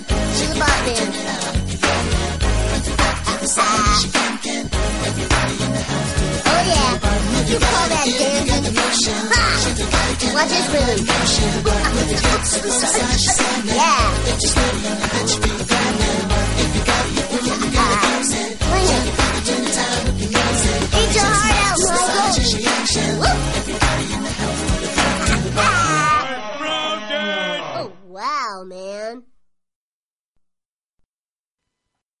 ¡Bienvenido al mundo del mañana! ¿Por qué siempre tienes que decirlo así? ¿No conoces algo llamado exhibicionismo? ¡Ven! ¡Tu destino te espera! Bienvenido al mundo del mañana. es una de las frases que más me gusta, por eso la pusimos al inicio de Futurama, o del comentario sobre Futurama. La serie nace como un intento con dos intenciones, celebrar y parodiar al mismo tiempo la literatura, la cinematografía y las series de ciencia ficción. El nombre de la serie es elegido por Greening y David X. Cohen, quien había producido aparte algunos capítulos de Los Simpsons, como homenaje al homónimo espacio que poseía la General Motors en la Expo de Nueva York de 1939, donde se había instalado una maqueta que mostraba cómo debía verse el mundo en unos 20 años adelante. No estamos hablando del 39, 39, 40 que duró la, la, la, Feria Universal hasta el año 1960. ¿Cómo se ve? serían las cosas en el año 60? Y ellos mismos le decían, el mundo del mañana, ¿no? La presentaban como mundo del mañana. eh, de todas formas, es una gran maqueta, ¿no? De hecho, si la buscan por YouTube, la van a encontrar porque hay algunas filmaciones de esta maqueta del, del stand de la General Motors. De todas maneras, otros nombres, Antonio, se bajaron como título del programa. Por ejemplo, a Greening le gustaba el título Aloha Mars. Otra de las opciones que tuvo en consideración fue Doomsfield. Sin embargo, nadie de los que participaba en este proyecto pareció apreciar estos títulos alternativos, por lo que finalmente se quedó con Futurama. El protagonista de Futurama es Philip J. Fry, un repartidor de pizzas nacido en 1974, que el 31 de diciembre de 1999, mientras hace una entrega a un laboratorio criogénico, en realidad era una broma y no hay nadie a quien este, entregarle las pizzas, bueno, se sienta y bebe ¿no? una cerveza, pierde el equilibrio, ¿no? con una silla que tambalea y este, termina accidentalmente dentro de una cápsula de hibernación. Y saldrá de allí mil años más tarde en un mundo absolutamente distinto. Bueno, eh, distinto al menos en apariencia al que conocía. Este, Nueva York, la ciudad donde vivía, está sepultada, ¿no? Por la nueva Nueva York, ¿no? Nueva Nueva York. Así que aquí se va a encontrar con lo que él piensa que es una alienígena de un solo ojo llamada Lila, que en realidad, bueno, es una mutante, que es la empleada en una oficina de asignación laboral. Y se va a encontrar eh, con Bender, ¿no? Un robot desopilante que se va a transformar en su mejor amigo, ¿no? ¿Quién, como dice el mismo Fry, no querría tener un amigo robot, ¿no? Por lo menos de chico, ¿quién no ha querido tener un amigo robot? Así que los tres, luego de algunas peripecias, van a terminar trabajando en Planet Express, una empresa de correo espacial perteneciente al profesor Farnsworth, un lejano descendiente de Fry, ¿no? Y a partir de allí, y con un grupo de personajes fijos que harán colorida la serie, van a vivir un sinfín de aventuras en un producto que fue progresando en su complejidad con el correr de los capítulos y en donde vamos a ver desde parodias a complejos viajes por dimensiones este, diversas, em, a mundos paralelos, a planetas lejanos de nuestro propio universo, a máquinas del tiempo y hasta una versión de Willy Wonka con sello extraterrestre. Vos te acordás que cuando hicimos, este, hablamos de Willy Wonka, te comenté que en uno de los capítulos de Futurama ah, justamente aparecía el personaje. Em, más allá de la originalidad de la propuesta, la serie nunca tuvo el mismo suceso de Los Simpsons. Eh, no estoy seguro de que Greening pensase realmente en algún momento que esto sería posible, porque en realidad es más que claro que el público que va dirigido a Futurama es mucho más acotado y menos generalista ¿no? que, que va a Los Simpsons. Las tramas, por ende, son más complejas y no todos aman la ciencia ficción. Esto es más que claro, ¿no? Es cristalino como concepto.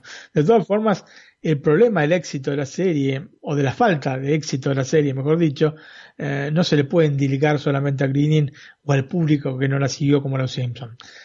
La Fox, según expresó Cohen, no apoyó el proyecto como tenía que apoyarlo, especialmente porque fueron ellos los que insistieron a Green para crear una nueva serie. ¿No es cierto? Por favor, hace otra serie, hace otra serie, hace otra serie, hace una nueva serie y no la apoyan. El problema es que eh, la cadena no tenía fe en Futurama, la consideraba extraña y en algunos puntos hasta surreal.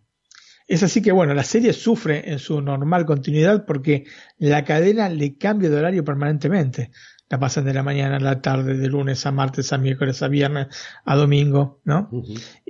y, bueno, todo esto hace que, lógicamente, la gente no se pueda fidelizar con Futurama. Finalmente termina ubicándola en uno de los peores horarios, los domingos a las 19. Vos me decís, bueno, pero ¿por qué los domingos a las 19 sería un mal horario, no? Eh, te, te digo. Aquí en España no es mal horario ese, ¿eh? No, bueno, y seguramente tampoco en los Estados Unidos. El problema es que es mal horario porque esto produjo que constantemente hubiesen interrupciones en normal sucederse en los capítulos, visto que Fox transmitía los partidos de fútbol americano que habitualmente se excedían en su duración, cancelando muchas veces y justamente el programa que iba los domingos a las 19. Por eso que era muy mal horario. Tanto es así que una vez que la serie fue cancelada, pudieron poner al aire una temporada entera con capítulos que no habían sido transmitidos jamás. ¿No es cierto?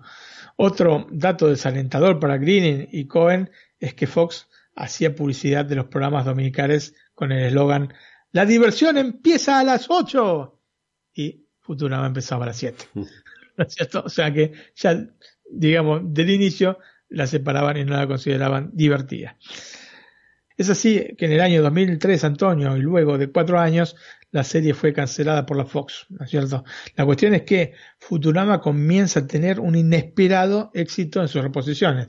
Tanto es así que eh, se preparan cuatro largometrajes entre 2007 y 2009. Futurama, el gran golpe de Bender en el año 2007, Futurama, la bestia con un millón de espadas en el año 2008, Futurama, el juego de Bender también en el año 2008 y Futurama hacia la verde inmensidad en el año 2009. Así que un éxito póstumo, ¿no es cierto?, había tenido la serie.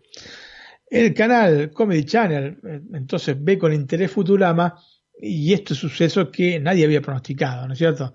Y entonces comisiona a Green y Cohen nuevos capítulos para la serie que son transmitidos en los Estados Unidos a partir de octubre del año 2010. Eh, el tema es que, bueno, luego de dos temporadas, la serie vuelve a tener problemas y es nuevamente cancelada. Eh, parece entonces el fin de Futurama, ¿no? Para Futurama. Pero luego de cuatro años de mutismo, cuando en realidad nadie se esperaba ninguna nueva noticia de la serie, en julio de 2017, Cohen avisa que los amantes de Futurama tendrán una gran sorpresa.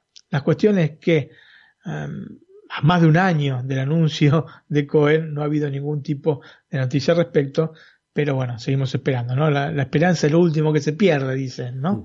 Así que bueno, estamos esperando que este, se vuelva eh, a transmitir la serie o nuevos capítulos para la serie. Hace unos años se produjo un acontecimiento que fue largamente esperado por los amantes de Futurama y los Simpsons, ¿no? Un crossover entre las dos creaciones de Greening que fue anunciado en julio del año 2013 eh, y que vio la luz como sexto episodio de la temporada 26 de Los Simpsons en noviembre del año 2014. En el capítulo, toda la tripulación del Planet Express viaja hacia atrás en el tiempo hasta el Springfield del presente con la intención de matar a Homero Simpson. Y así impedir que el futuro sea destruido. El subtítulo eh, del episodio llamado Simpsorama es irónico y significativo. Un programa sin ideas se une a uno sin episodios. Así que bueno, este, Antonio, y más podemos decir de esto, ¿no es cierto? Habíamos visto con anterioridad algunos caminos u homenajes entre las series, pero este Simpsorama era lo que estábamos esperando. Así que como ves, este, digamos, la ironía nunca, nunca les ha faltado, ¿no? Repito, un programa sin ideas se une a uno sin episodios. Hay una cosa curiosa en Futurama.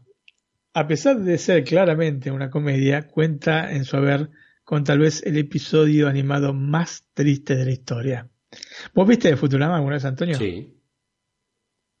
¿Viste toda la serie? o he visto algún capítulo esporádico. Bueno, eh, eh, Futurama es una serie que yo esperaba mucho y que nunca me, falló. Y hay un capítulo, ¿no? este, este capítulo, eh, séptimo capítulo de la cuarta temporada, donde vamos a ver que Fry descubre los restos fosilizados de Seymour, ¿no? Su perro del siglo XX. Quien me, escuche y haya visto Futurama se estará empezando a lagrimear. El profesor Farnsworth se ofrece a clonar el perro, pero finalmente Fry desiste visto que Seymour, que vivió 15 años, tuvo una larga y feliz vida sin él, ¿no? Pero luego, sin más, en el final del episodio, un flashback te parte del corazón. Seymour siempre esperó a Fry fuera de la pizzería por más de 10 años. Mira que me emociona, parezco un tarado. El episodio termina con Seymour cerrando los ojos y muriendo. Una tristeza absoluta, Antonio un capítulo realmente que te parte el corazón. Entonces así que es difícil verlo, no, te pones a verlo porque te pones a llorar siempre, es impresionante.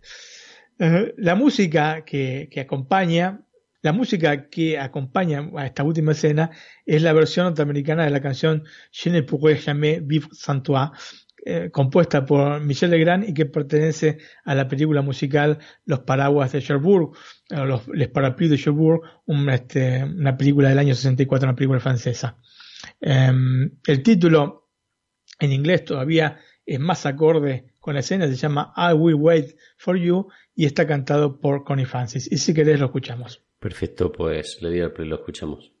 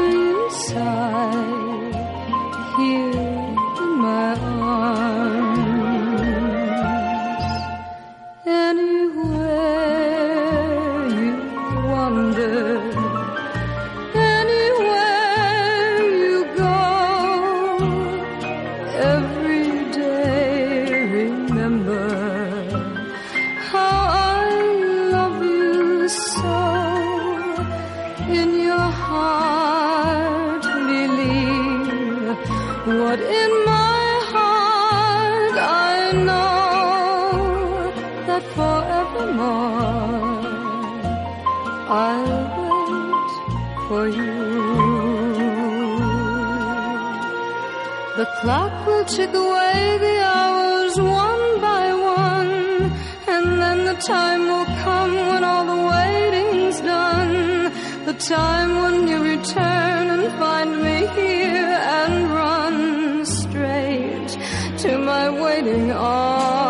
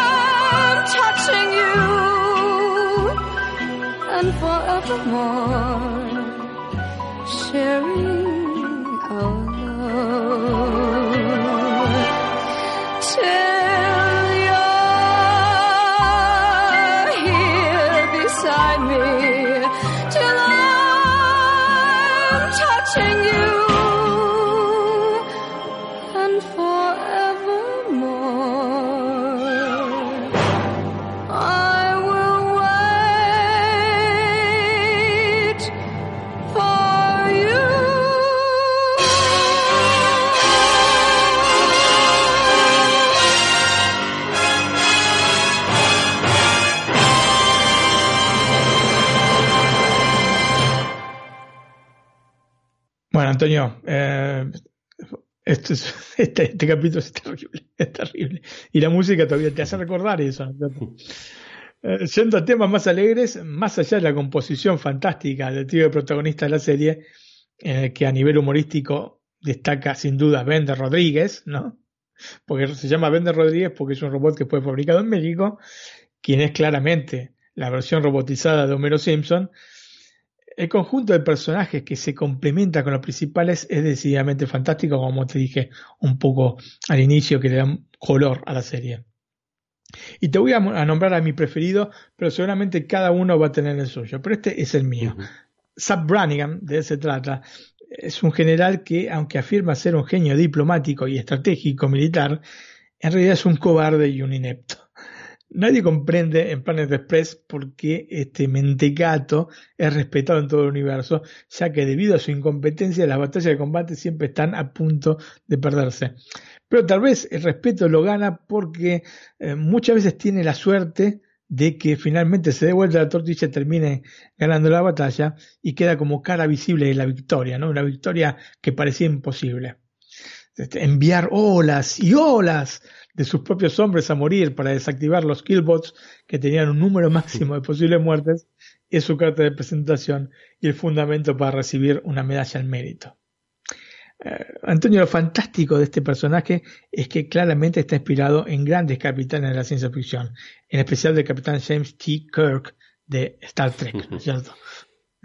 Por otro lado, su nombre deriva del personaje Safid Beaverbrox de la serie de novelas guía del autoestopista galáctico, visto que también se refiere a sí mismo como The Big Z, ¿no? Eh, de, el, gran Z, ¿no?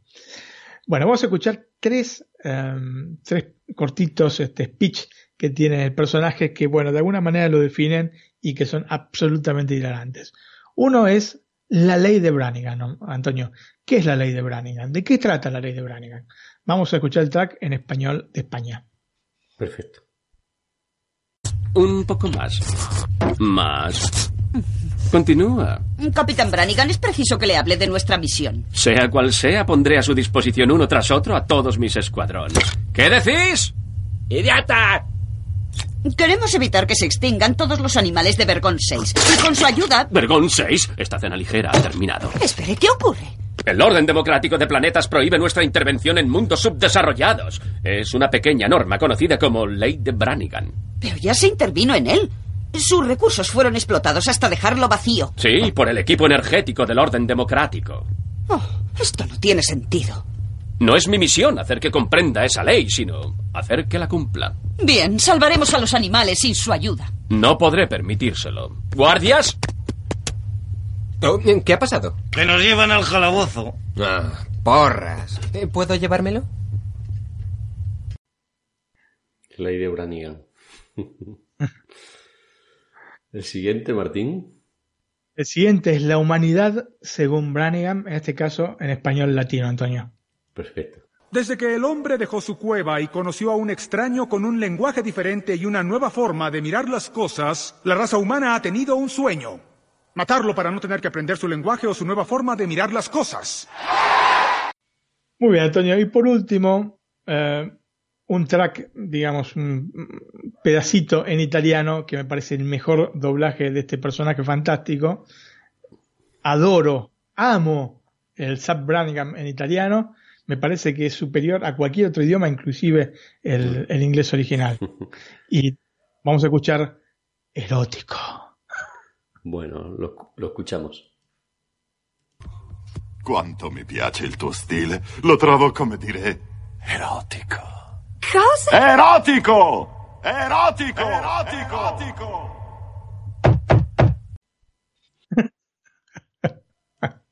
Poner que no entendés lo que dice, pero no es genial. El- la entonación que tiene es impresionante. Amo el Zap Brannigan italiano. Bueno, Antonio, concluyendo con esta maravillosa serie, Futurama tuvo su última temporada en 2013. Estoy seguro de que mereció mejor suerte de la que tuvo y, por sobre todo, más espacio que las siete temporadas escasas, creo yo, con las que contó. Personalmente es la serie de Greening que más aprecio por esta mezcla de originalidad, ciencia ficción, parodia e ironía sutil que la hacen única e irrepetible. Y escuchamos por último el track intro de la serie que también es muy conocida. Perfecto, Martín. Pues le doy al play y lo escuchamos.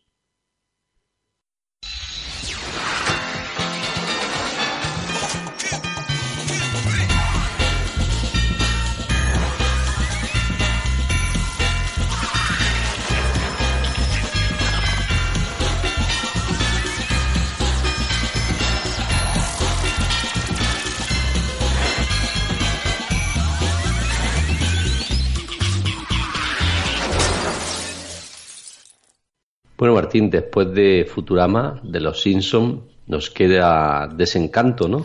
Así es, Antonio. Que, que precisamente es la serie elegida, ¿no? Efectivamente. Tuvimos un largo recorrido para llegar a la serie elegida de la semana. Y vos sabés que tiene una particularidad que en castellano lo han puesto des entre paréntesis encanto y en inglés, en, acá mismo en Italia, está todo junto, desencanto, así, puesto entero, ¿no? Así que no, no comprendo. Evidentemente ha sido una cuestión marketinera, pero bueno, es relativo solamente al mercado en castellano. Sí, cosas raras que, es- que, que pasan algunas veces con los títulos, Sí, ¿no? sí, sí. Está bien, ¿eh? no, no me disgusta, pero eh, tiene esta particularidad la- el título. Y bueno, Antonio, eh, si quieres escuchamos antes de nada el tráiler y después pasamos un poco a hablar de la serie. Perfecto, pues lo escuchamos. Se solicita su presencia en la boda real del príncipe Gisbert de Penwood y la princesa Bean. ¿Aceptas a este hombre como tu legítimo esposo? ¡No! Ay, por Dios. Es un mal momento para que se me baje la droga. ¿Y cómo te fue? Quiero poder elegir mi propio destino. Quiero ver qué hay allá afuera. Yo quiero quitar todas las enfermedades que asolan a la humanidad y reemplazarlas por peores. Vin, estás fuera de control. Ni siquiera sé qué gritarte. No soy tan mala. Bueno, mataste a una persona. Estaré bien si alguien desliza mi cabeza un poco. ¿No existe un momento en la vida de las personas en la que averiguan quiénes son? Uf, soy buena carnicera. Es una tienda de mascotas. ¿Por qué no quiero beber para olvidar todo esto? ¿Es esperanza? Una mala idea. ¿Por qué es mala idea? Ah, olvídalo, ya vi.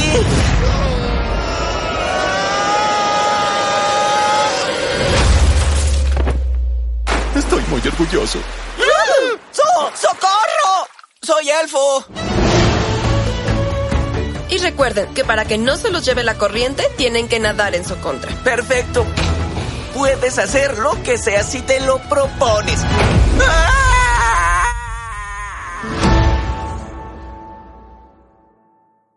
Matt Groening, como la mayor parte de los dibujantes, constantemente está trazando bocetos, ¿no? Yo la veo a mi hija que está ahí constantemente haciendo dibujos, guardando dibujos en distintos formatos, ¿no? Formato digital, este, en cuadernito. Bueno, Matt Groening es de otra generación y seguramente está solamente con su cuadernito y el lápiz, ¿no es cierto? Pero sí tiene esta característica de estar constantemente este, dibujando como Dibujando. yo qué sé, los escritores estarán todo el tiempo escribiendo, ¿no es cierto?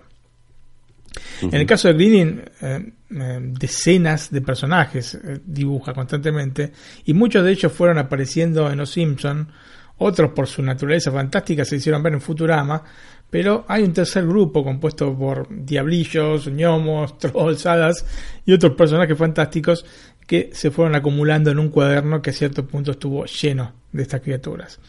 Entonces, a partir de esta serie de personajes que se relacionan con el mundo medieval, con John Weston eh, crearon el universo que vamos a conocer en Desencanto.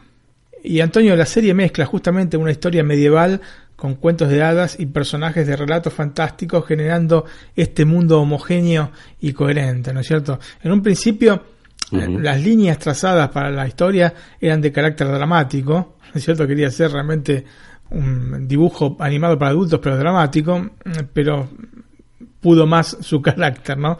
Y finalmente no pudieron evitar añadir chistes y pequeños homenajes a obras relacionadas como por ejemplo eh, El Trono de Hierro del Juego de Tronos, ¿no? Que aparece en el primer capítulo. Sin embargo, Greening eh, quiso ser muy claro respecto a esto y dijo que la referencia a Juego de Tronos la hizo porque sabía que la gente querría verla, ¿no? O sea, vos ves un dibujo animado de, de Matt Groening, el creador de Los Simpsons, el creador de Futurama, con todos los homenajes que hacen en las respectivas series a películas y libros y series, y lógicamente si eh, te presenta un dibujo animado medieval, ¿no es cierto? Con cuestiones fantásticas, vos pensás que va a tener un montón de referencias a esta, a- especialmente a Juego de Tronos, ¿no? porque en este momento es el, Está en el candilero, ¿no? Efectivamente, es el show más importante, ¿no? el programa más importante de este género.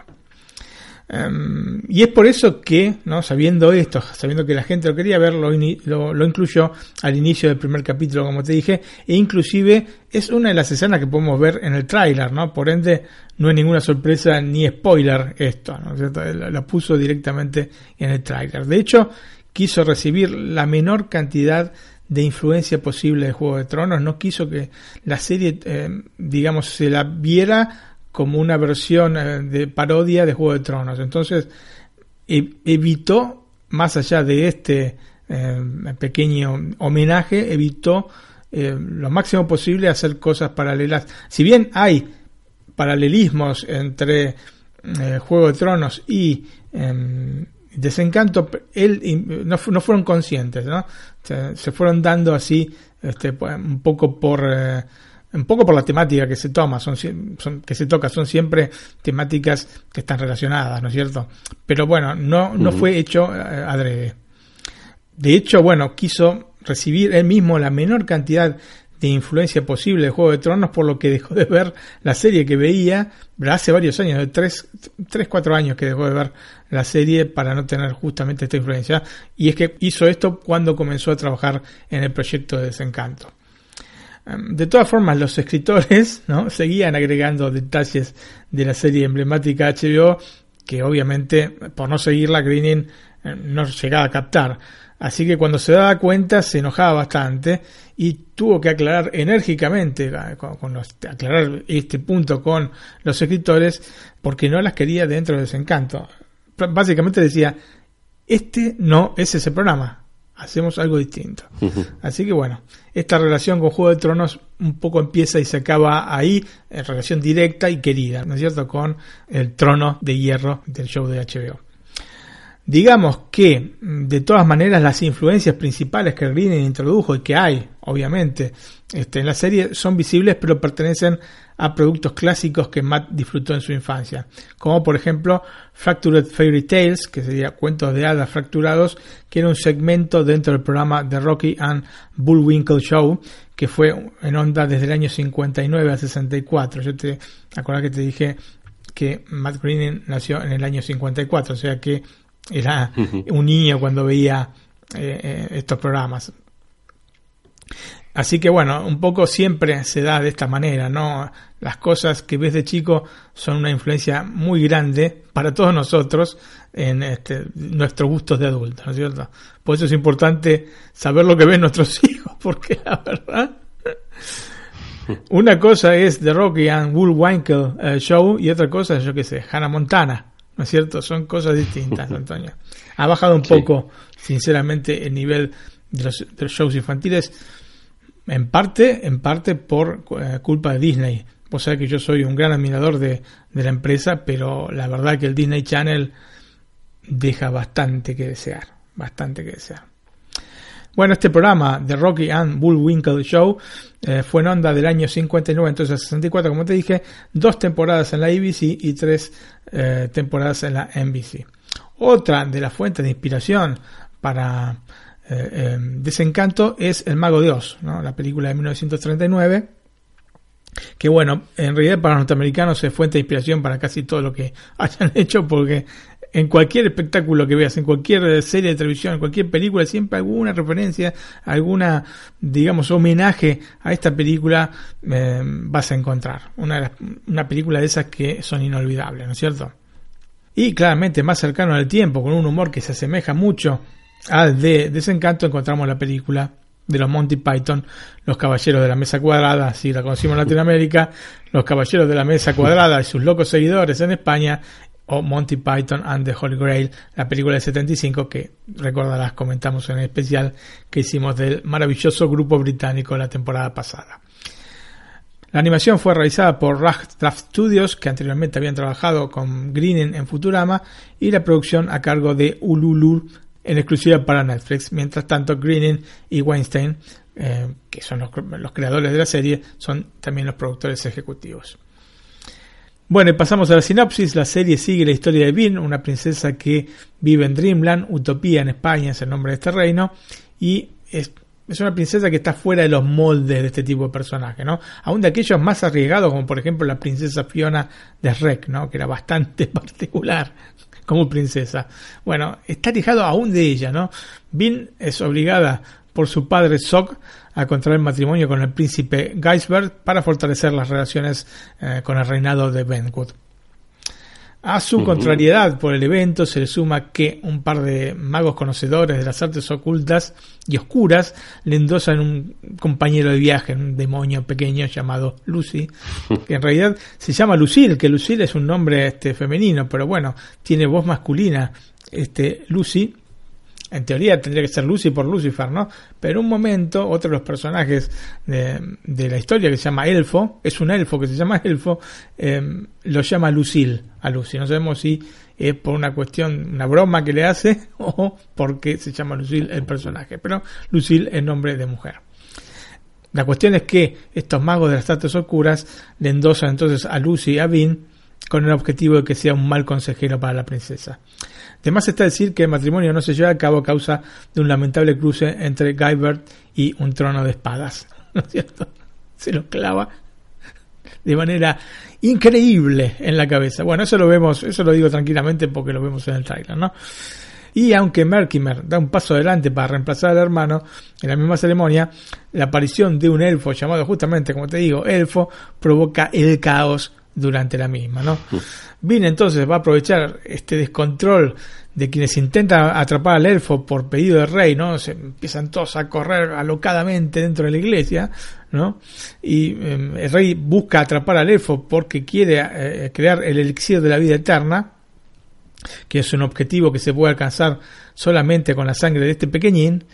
Y entonces, como te digo, Bean logra escapar con sus nuevos amigos Elfo y Lucy y a partir de este momento el trío se hará inseparable.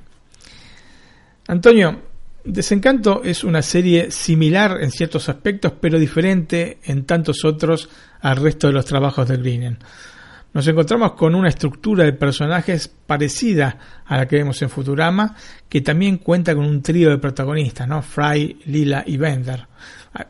Pero bueno, en este caso, eh, digamos, el protagonista principal es Bean y en el caso de Futurama es Fry. O sea, en este caso es una mujer y en el caso de Futurama es un hombre. Algunos personajes y lugares guardan relación con las series precedentes y no es casualidad que aquellos centrales en las tres obras de Matt, eh, por lo menos las tres obras para la pantalla chica, sean alcohólicos, ¿no? Bean es alcohólica, Homero Simpson es alcohólico, Bender es alcohólico, bueno, en realidad es un alcohólico particular, un, alcohólico a la inversa, ¿no es cierto? Porque él debe beber, debe beber alcohol para no tener, eh, digamos, el comportamiento de un borracho. Entonces, bebe todo el día para no estar borracho, ¿no es cierto? Y cuando no bebe, eh, se comporta como un borracho.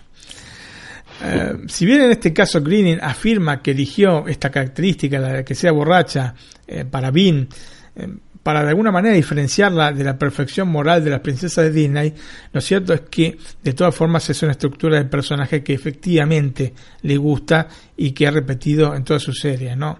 Em, en lo personal creo que esta característica que provoca el humor fácil a partir de las reacciones de un personaje borracho, que aparte son iguales, ¿no? Porque eh, para cualquiera de los, de los tres personajes, en cualquiera de los periodos en los que se, digamos están ubicadas las series, reaccionan más o menos de la misma manera. Em, en algunos casos sí, digamos, estas reacciones que tienen pueden ser efectivas, ¿no es cierto? Eh, pero en general son repetitivas y terminan cansando si sumamos todos los productos salidos de su cine de personajes. Y tal vez este sea el único punto que decididamente no me gustó de la serie. Antonio, tenemos entonces a Bean, que se llama en realidad Tia Biani, ¿no? O Tia Bini, y bueno, el diminutivo es Vin, que es la protagonista de Desencanto, una princesa que, como dije, se aleja de este concepto tradicional que tenemos de las princesas. Se niega a contraer el matrimonio, es absolutamente rebelde, alcohólica y cuando puede también se droga. Así que, digamos, no tiene nada que vos digas, bueno, ¿cómo se parece realmente a una princesa Disney? Todo esto claramente se debe interpretar como una respuesta al rey Sok que luego de sus segundas nupcias y de concebir el heredero al trono, que se llama eh, Derek, ¿no? El príncipe Derek, la ha dejado de lado, ¿no es cierto? La princesa Bean. En resumen, un cúmulo de aspectos que no es común ver en un personaje principal de una serie animada. Eh, la acompañan Elfo, un idem, ¿no? Un elfo insatisfecho con su vida en Elfwood, que es un lugar donde reina la felicidad en todo momento, cosa que a él lo comienza a cansar, está harto de todos alegres y todos contentos. Hacer dulces todo el santo día para luego ser recompensado con dulces no tiene ningún sentido para él, no, creo que no tiene ningún sentido para nadie, ¿no es cierto? pero sí lo tiene para el resto de los elfos. Bueno, lo tiene para nadie normal, pero sí para los elfos que trabajan para hacer dulces y son recompensados con otros dulces, ¿no? Es por eso que decide dejar su hogar para conocer el mundo. So pena de no poder volver jamás, no lo amenazan. Si te vas, no puedes volver. Y a él no le importa porque quiere liberarse de ese peso enorme que lleva sobre las espaldas, de, esta felicidad eterna que tienen los elfos. Eh, finalmente, y luego de toparse en una guerra entre gnomos y ogros, así nomás, entre no, gnomos y ogros, Antonio, termina en Dreamland donde encuentra bien. Dreamland o, bueno, ya dijimos, Utopía, ¿no? Lucy, por su parte, es un demonio que se une a Bim para darle consejos que metan a la princesa constantemente en problemas, ¿te acuerdas que te, dije? Eh, y fue enviado allí por el emperador Cloyd y su hechicera, quienes observan los eventos que se relacionan con la muchacha a través de una llama de color verde, que son estos, como dije en la sinopsis, magos de, de artes oscuras, ¿no es cierto? Seguramente este es uno de los personajes mejor logrados y yo creo que más cautivantes de la serie. En parte eh, por la flexibilidad que tiene mismo Lucy eh, con estas posibilidades de mutación eh, que posee el, personaje en sí y además por un humor extremadamente irónico, ¿no? Está siempre, tiene siempre alguna versecita para meterte algún sarcasmo, así que es un personaje, te digo que es de los que más me gustan. Em, el resto de los personajes que forman parte de la estructura fija de la serie tienen las brillantes y adorables características de las creaciones de Greening. Y eso, desde ya que es un plus en una serie, especialmente si es animada. ¿No es cierto? Todos estos coloridos personajes que ha tenido Greening a lo largo de sus tres series, ¿no es cierto? O de sus dos series anteriores, acá se ven también reflejados. Um, me parecieron realmente fantásticos, en especial otros tres personajes, además de estos tres protagonistas que te dije, que participan de manera activa en esta primera temporada. Desde ya que el simplón del Rey Sock, que intenta maniobrar en su incapacidad a través de su mal carácter, yo creo que es de los más logrados. Otro es su esposa, la reina Una, ¿no? con quien se casó para lograr la paz con el pueblo de Dankmire y que es una mezcla de reptil y humano, pero sexy, que nos aporta buenas cuotas de humor absurdo, ¿no? Este, momentos que se come moscas o, este, se empieza a drogar, ¿no? Porque la droga es otra característica que puede definir a una y otra de las características que puede definirla es la intriga, ¿no? Siempre está ahí detrás de este, observando las cosas o detrás este, de, las puertas escuchando eh, lo que están diciendo de ella lo que están diciendo en general. El tercer personaje que encontré muy divertido es el príncipe Merkimer, es, que es el hermano, como dije anteriormente, de este príncipe eh, Geisbert, que está atrapado en su propia vanidad y de paso en el cuerpo de un cerdo. Así que, como vemos, hay una gran y florida cantidad de personajes con una personalidad muy definida, y esto es una marca de en todas las producciones de Green, ¿no? Es de alguna forma un punto intermedio entre los personajes creados con absoluta libertad y sin restricciones de Futurama, porque además mm, de los humanos y animales en Futurama se pueden ver alienígenas que para cuya creación no hay más límite que la creatividad de cada uno, o también pueden ser mutantes, o sea, tiene todo este amplio espectro eh, Futurama como para hacer cualquier tipo de creación, ¿no es cierto?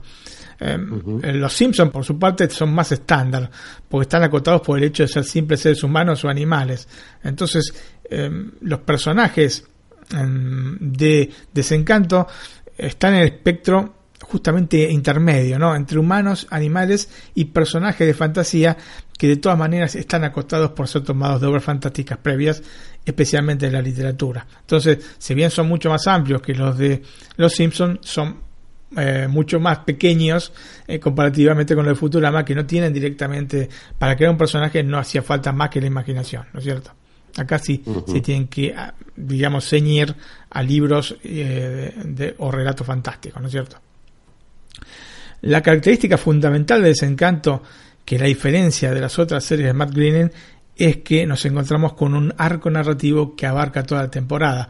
Es decir, que en este caso es más complejo ver los capítulos por separado porque cada uno de ellos, si bien relata una historia específica, es parte de un engranaje más complejo que se puede apreciar solamente con la visión completa de la temporada. Obviamente, si no se tiene en consideración este aspecto, la serie puede parecer este, al ojo que no está atento anodina o con menos chispa que Futurama o Los Simpsons. Sin embargo, el concepto no es el mismo. Eh, más que nunca, Greening nos presenta una obra dedicada a adultos. Por ende, medirla a partir de los mismos parámetros me parece que no es justo con desencanto ni lo más apropiado para comprenderla. Y justamente por este lado vinieron muchas de las críticas eh, que tuvo la serie. Sí, yo había leído algunas, sí. Incluir un arco narrativo para una temporada no es lo mismo que hacer capítulos separados, Antonio. Hay muchísimo más trabajo en el momento de tener que encuadrar lo que pasó y lo que debe pasar, ¿no es cierto? No es lo mismo que, por ejemplo, Homero tenga un infarto y tengas que seguirlo por los siguientes capítulos que hacer borrón y cuenta nueva para el siguiente. ¿No es cierto? Que es lo que pasa en Los Simpsons, que es lo que pasa en general en Futurama, si bien hay un hilo que eh, se sigue, pero mucho menos mm, preciso que en em, Desencanto. Claramente, al encontrarse con una nueva estructura argumental respecto a otras producciones de Greening, la dinámica eh, que ha cambiado le es desconocida y entonces encontramos en ese encanto algunos atascos en su recorrido. Y esto sí es, bueno señalarlo porque obviamente la serie no fluye eh, como otras series de Greening. Inclusive eh, series como Los Simpsons o Futurama ya del inicio eran mucho más este, fluidas, ¿no es cierto? Pero un poco por esto que te estoy diciendo. Eh, es mucho más fácil crear un capítulo digamos, individual que hacer un capítulo que tenga que tener relación con el siguiente, el siguiente tiene que relación con el- tener relación con el anterior y tener relación con el siguiente eh, que le sigue, ¿no es cierto? Y todo tener una unidad este, que complete la temporada. Entonces, si bien no son 40 capítulos que voy a decir, uy, Dios mío, es realmente un trabajo impresionante es imposible, eh, sí 10 capítulos hacen que eh, cambie un poco esta dinámica respecto a las anteriores series de Green, ¿no? Estos atascos que te estoy diciendo hacen que, a pesar de las buenas intenciones, la serie vaya dando tumbos en la temporada con capítulos más redondos que otros. ¿no? Hay algunos mejores y otros que no son tan buenos, y circunstancias en las cuales la trama avanza lentamente, perdiendo el encanto al que Matt nos tiene acostumbrados. Entonces, yo creo que no hay que. O sea, tenemos que ver las cosas que la serie no tiene, pero también darle digamos un espacio a Matt Groening como para que desarrolle una idea completamente nueva en lo que es mm, digamos la manera de enfrentar las series que tenía entonces sí como la serie me parece aparte buena de- del aspecto de- digamos de todo el arco del, del año ¿no es cierto? Con sorpresas y, y, este, y cosas que uno va a ir descubriendo de a poco, ¿no? Eh, Es importante no matarla a la serie como para que se pueda seguir desarrollando, porque si no vamos a quedar a mitad de camino, aunque sí, bueno, vamos a tener una segunda temporada, pero nos quedaríamos a mitad de camino, no llegaríamos a ver si realmente esto puede ser importante, que yo creo realmente que sí. Desde el aspecto estético nos encontramos con una maravilla, combinando perfectamente los ya muy moldeados personajes de Greening con un aporte impresionante del CGI y una estética absolutamente inmersiva en la que los juegos de luces y sombras cautivan nuestra atención. Es muy interesante el tema este que se ha hecho con las sombras porque los personajes generalmente en los dibujos animados están muy bien iluminados, ¿no es cierto? Eh, especialmente los que son para, para televisión, ¿no? Están muy bien iluminados, eh, nunca están en las sombras, y acá se juega muy bien con las luces y las sombras. Van caminando, se van desplazando, y las, las sombras que se proyectan, puede ser de árboles, puede ser del castillo, puede ser de otros elementos que están en la pantalla, se van a proyectar sobre los mismos eh, personajes. Y no se proyectan como se proyectarían generalmente eh, en dibujos animados, que son con líneas bastante definidas, sino como verdaderas sombras como podríamos ver en la, en la vida real. Así que esto realmente me gustó mucho de la serie y es muy bueno destacarlo porque me parece un paso adelante en este sentido por parte de, de Groening y bueno, quienes intervinieron en, en el desarrollo, digamos, em, visual de la serie. Los movimientos de las cámaras alrededor de Castillo y no solo también este, están realizados de manera fantástica y con una cantidad de detalles que aparte se aprovechan mucho por el 4K que dejan sinceramente sin aliento. Ves muchísimos detalles en la serie, muchísimos este, este, detalles en los dibujos que te hacen dar cuenta que hay mucho trabajo atrás, porque obviamente cuando vos pones un montón de objetos, de elementos dentro de la pantalla, hay alguien que los ha, dibujado, ¿no es cierto? Entonces es tiempo, ¿no es cierto? Tiempo hombre que se ha empleado para hacer mucho más creíble todo este mundo de Dreamland. Desde el punto de vista técnico y fundamentalmente estético, creo que está un pasito por delante entonces de las otras series de Matt, cosa que le agrega un condimento extra de encanto. Obviamente estamos hablando de las últimas temporadas de Futurama y de las últimas temporadas de Los Simpsons, ¿no? Con respecto al primer capítulo de Los Simpsons, realmente hay un abismo en el medio, un abismo así nomás, Antonio. Entonces, con esto se ve que el trabajo y presupuesto para realizar la serie han sido voluminosos, pero no solo aquí vemos el cariño que se le ha puesto a la serie. Lo podemos apreciar en pequeños detalles como por ejemplo Lucy, que es esencialmente un personaje extremadamente bidimensional. Está representado con el estilo de un jeroglífico. ¿no? Tanto es así que nunca vemos sus dos ojos aunque esté de frente. ¿no? Se gira de un lado o del otro y vos ves el ojo que da la pantalla como los jeroglíficos. Los ves que están puestos en la pared y siempre están de costado. Bueno, tiene ese mismo aspecto. Esta combinación de estructura, porque claro, los demás personajes son tridimensionales, ¿no es cierto? O sea, no estamos hablando de animación 3D, sino que tienen eh, este aspecto tridimensional. Eh, en parte con las sombras que te estoy diciendo y en parte, bueno, los este, tres cuartos de perfil, etcétera, que pueden tener en las animaciones que te da la sensación de tres dimensiones, ¿no? Este no, es bien, bien en 2D y uno a priori, te digo la verdad, podría este, pensar que iba a ser antiestética esta combinación, ¿no? Sin embargo, viéndolo animado me pareció genial, me pareció una de las mejores cosas que vi en la serie, ¿no es cierto? Y me gustó tantísimo, tantísimo, este Lucy y esta eh, bidimensionalidad que tiene el personaje. En Desencanto vemos por primera vez una mujer como protagonista, Antonio, en una serie de Matt Groening. Y esto no es un simple dato anecdótico, mm, porque dentro de la estructura de las obras de Matt vamos a ver una evolución de los personajes femeninos que es eh, constante y positiva, ¿no? Desde Shiva, ¿no? La, novia de Blinky que te comenté al principio en Life in Hell, hasta Vin ha pasado mucha agua bajo este puente. Eh, a partir de Lisa y Marge, a partir de Lila, que es este coprotagonista eh, importantísima dentro de Futurama. Yo creo que Marge y Lisa son importantes dentro de los Simpsons, pero generalmente los ojos se van a Bart y Homero, ¿no es cierto? En Futurama ya no tanto, si bien la cosa pasa este, por Fry y, por Bender, pero también este, por, por Lila, ¿no? Que da un toque muy particular a la serie y, digamos, es una heroína de acción, ¿no? Bueno, acá la cosa es mucho más importante todavía que en Futurama porque la protagonista absoluta y sin ningún tipo de dudas es Bean, ¿no? Todo el peso de la serie va cargado sobre este personaje femenino y eh, me parece realmente una evolución muy buena que ha tenido entonces eh, todo lo que es personajes femeninos dentro de la obra de Matt Groening. No tanto así con el tema de los dibujantes, viste que yo te dije que Em, para los Simpsons había empleado muchísimos más hombres que mujeres. Así que espero que el dato, obviamente no lo tengo eh, sobre ese encanto, aunque sé que hay más mujeres involucradas en la serie. Em, yo espero que sí que se haya equilibrado por lo menos esta relación entre unos y otros, ¿no?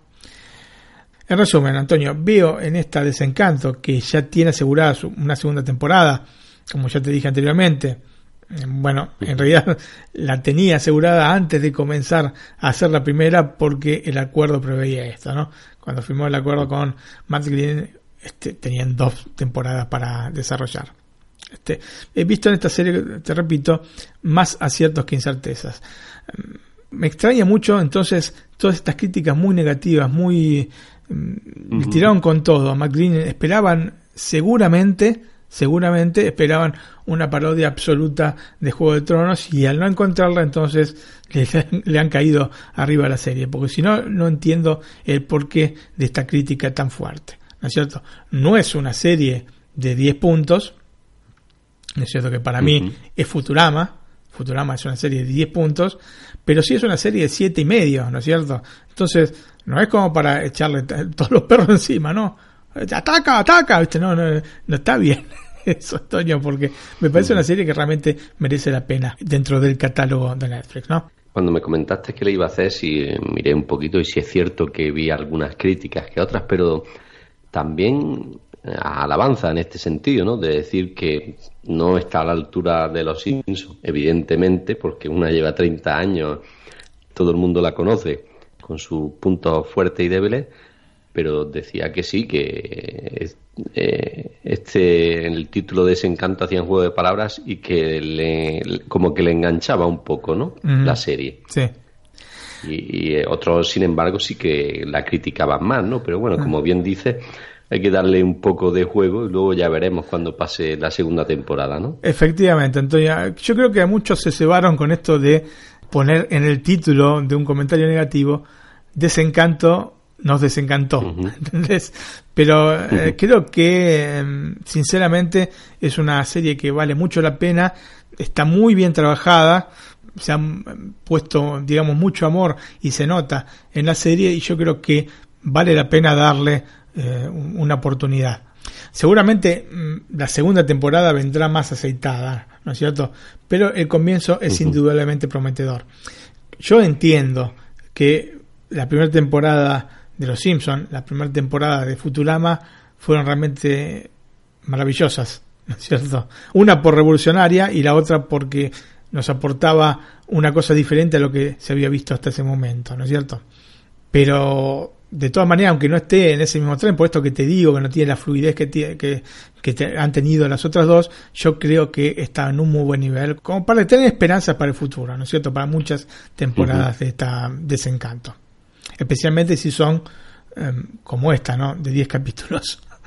Porque Entonces, yo creo que es parte fundamental de esto.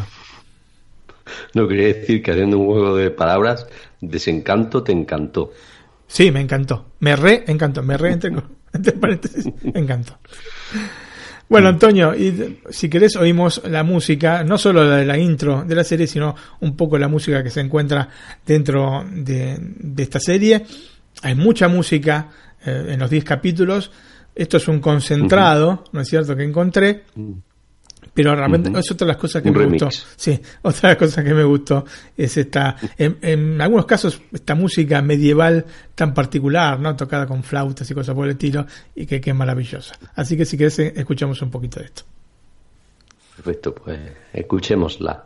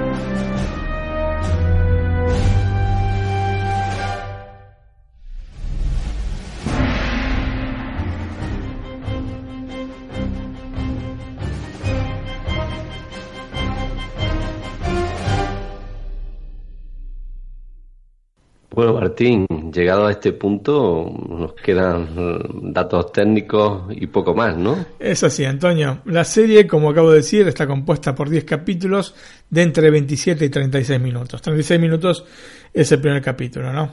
El piloto de, de la serie. Lo, idea- lo ideal, por otra parte, para este tipo de series, ¿no? En media hora.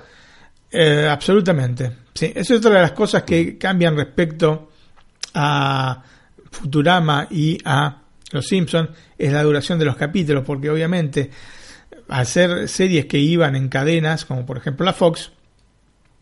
Los Simpsons es de la Fox, Futurama ya sabemos que fue en el Fox y en el Comedy Channel, tenían en el medio publicidades, entonces eh, de alguna manera la estructura del capítulo estaba condicionada por estos cortes. Entonces, es otra de las Mm. cosas que tenemos que agregar dentro del ojo, que cambió mucho Matt Groening con esta, con esta serie. El formato de pantalla es 16 novenos, o sea, 1.78.1, o sea, a ver, va a ocupar perfectamente toda la pantalla del televisor con una resolución 4K con HDR y el sonido Dolby Digital 5.1. Dibujos animados en 4K es lo más, ¿no es cierto? Son impresionantes. como. Impresionante en sí. sentido, sí. Sí, sí.